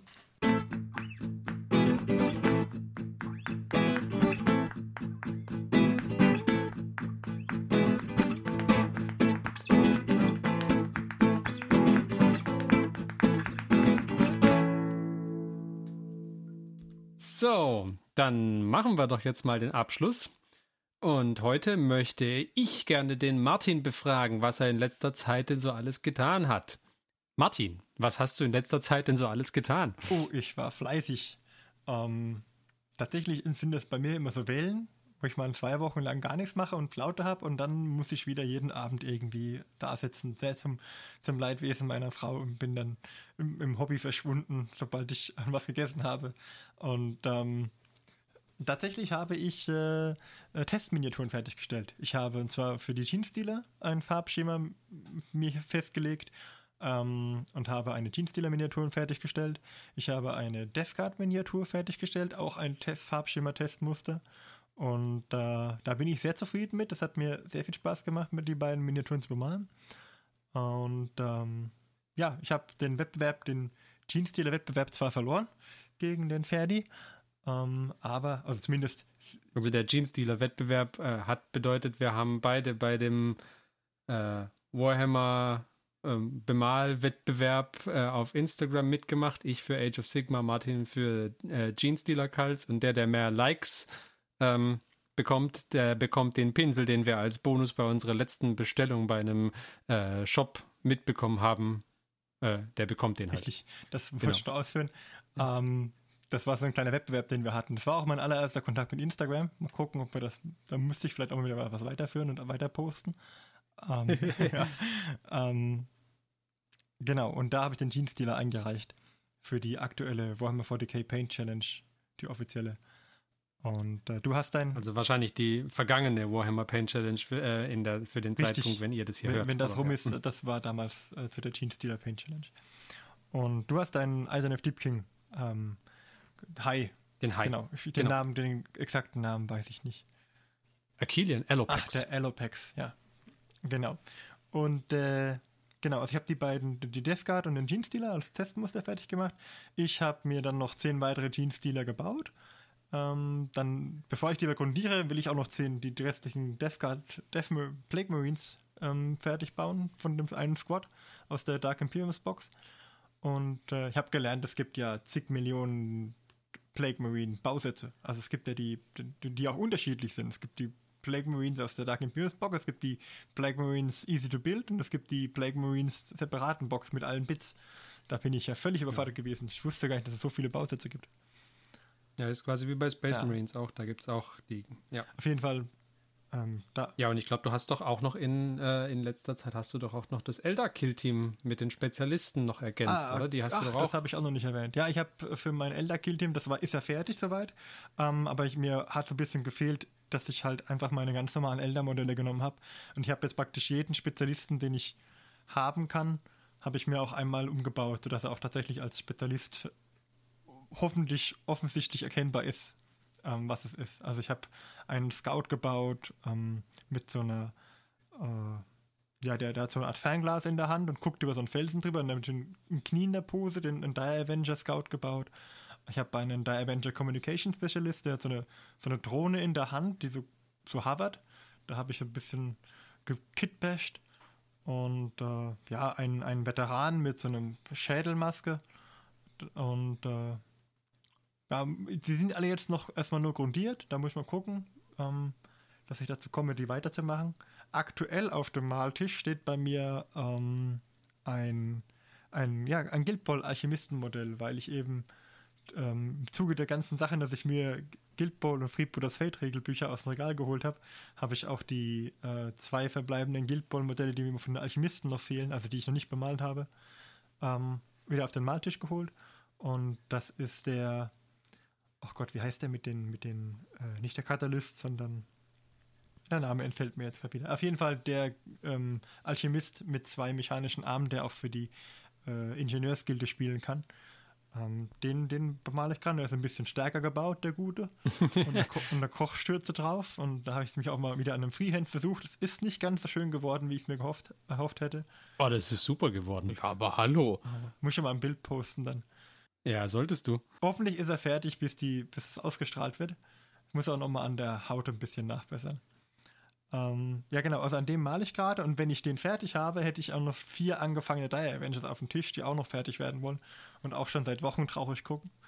Und Ja, also es ist auf jeden Fall, es ist eine endlose Pipeline und dadurch, dass ich die Testminiaturen gebaut habe, habe ich natürlich riesen Lust, ähm, Death Guard und Genestealer zu bauen, sodass man praktisch ein, ein gewisser Gewissenskonflikt da ist, sage ich jetzt mal.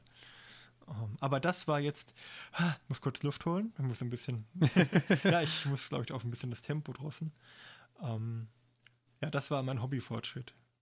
Das war so mein aktueller Stand. Okay, du hattest ja vor, die Death Guard äh, schneller zu bemalen als den Rest, also äh, von, von der Bemaltechnik her. Ähm, hat es geklappt bei der Testmini? Teils, teils. Also ich war kurz rückfällig.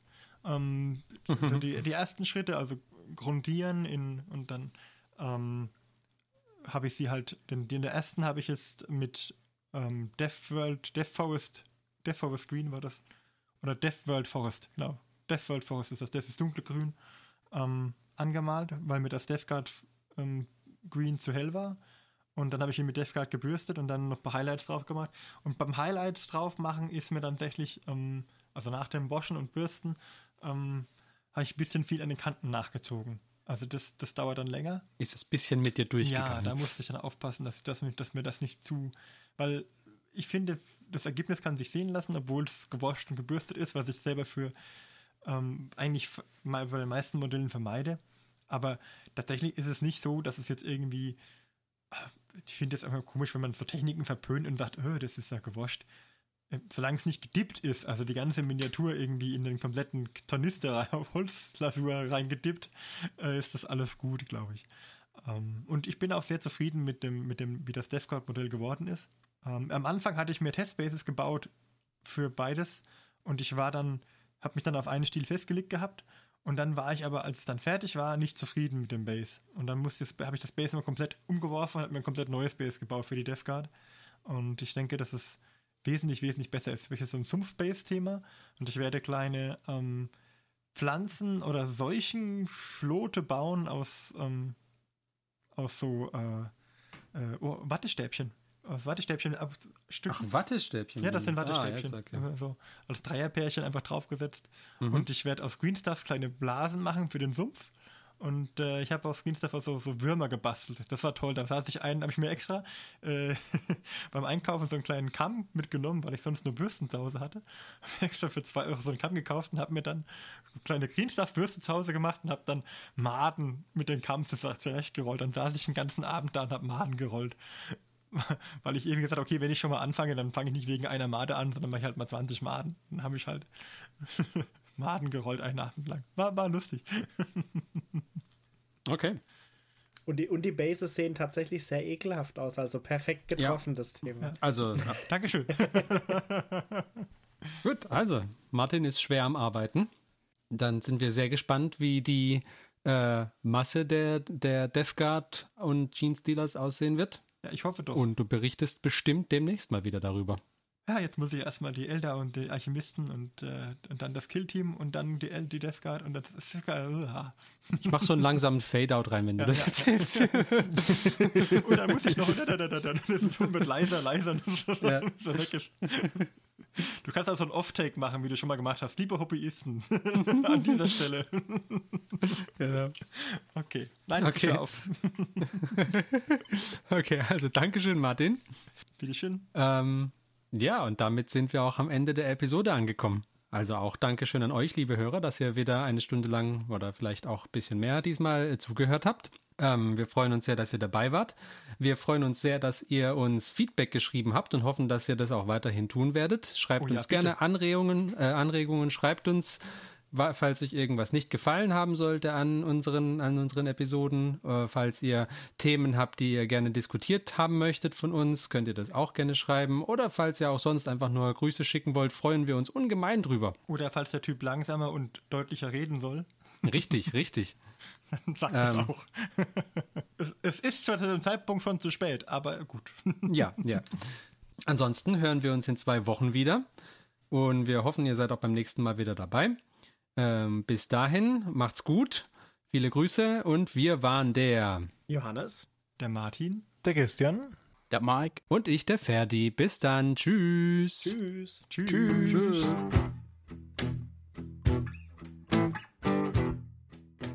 Diese Folge des Hobbyisten Podcasts ist geschützt unter einer Creative Commons Attribution Share Alike 4.0 International Lizenz. Wenn ihr die Hobbyisten kontaktieren möchtet, besucht uns auf Twitter unter twitter.com slash diehobbyisten, besucht uns auf Facebook unter facebook.com slash diehobbyisten oder schreibt uns eine E-Mail an info at diehobbyisten.net. All diese Informationen findet ihr auch auf unserer Homepage unter www.diehobbyisten.net.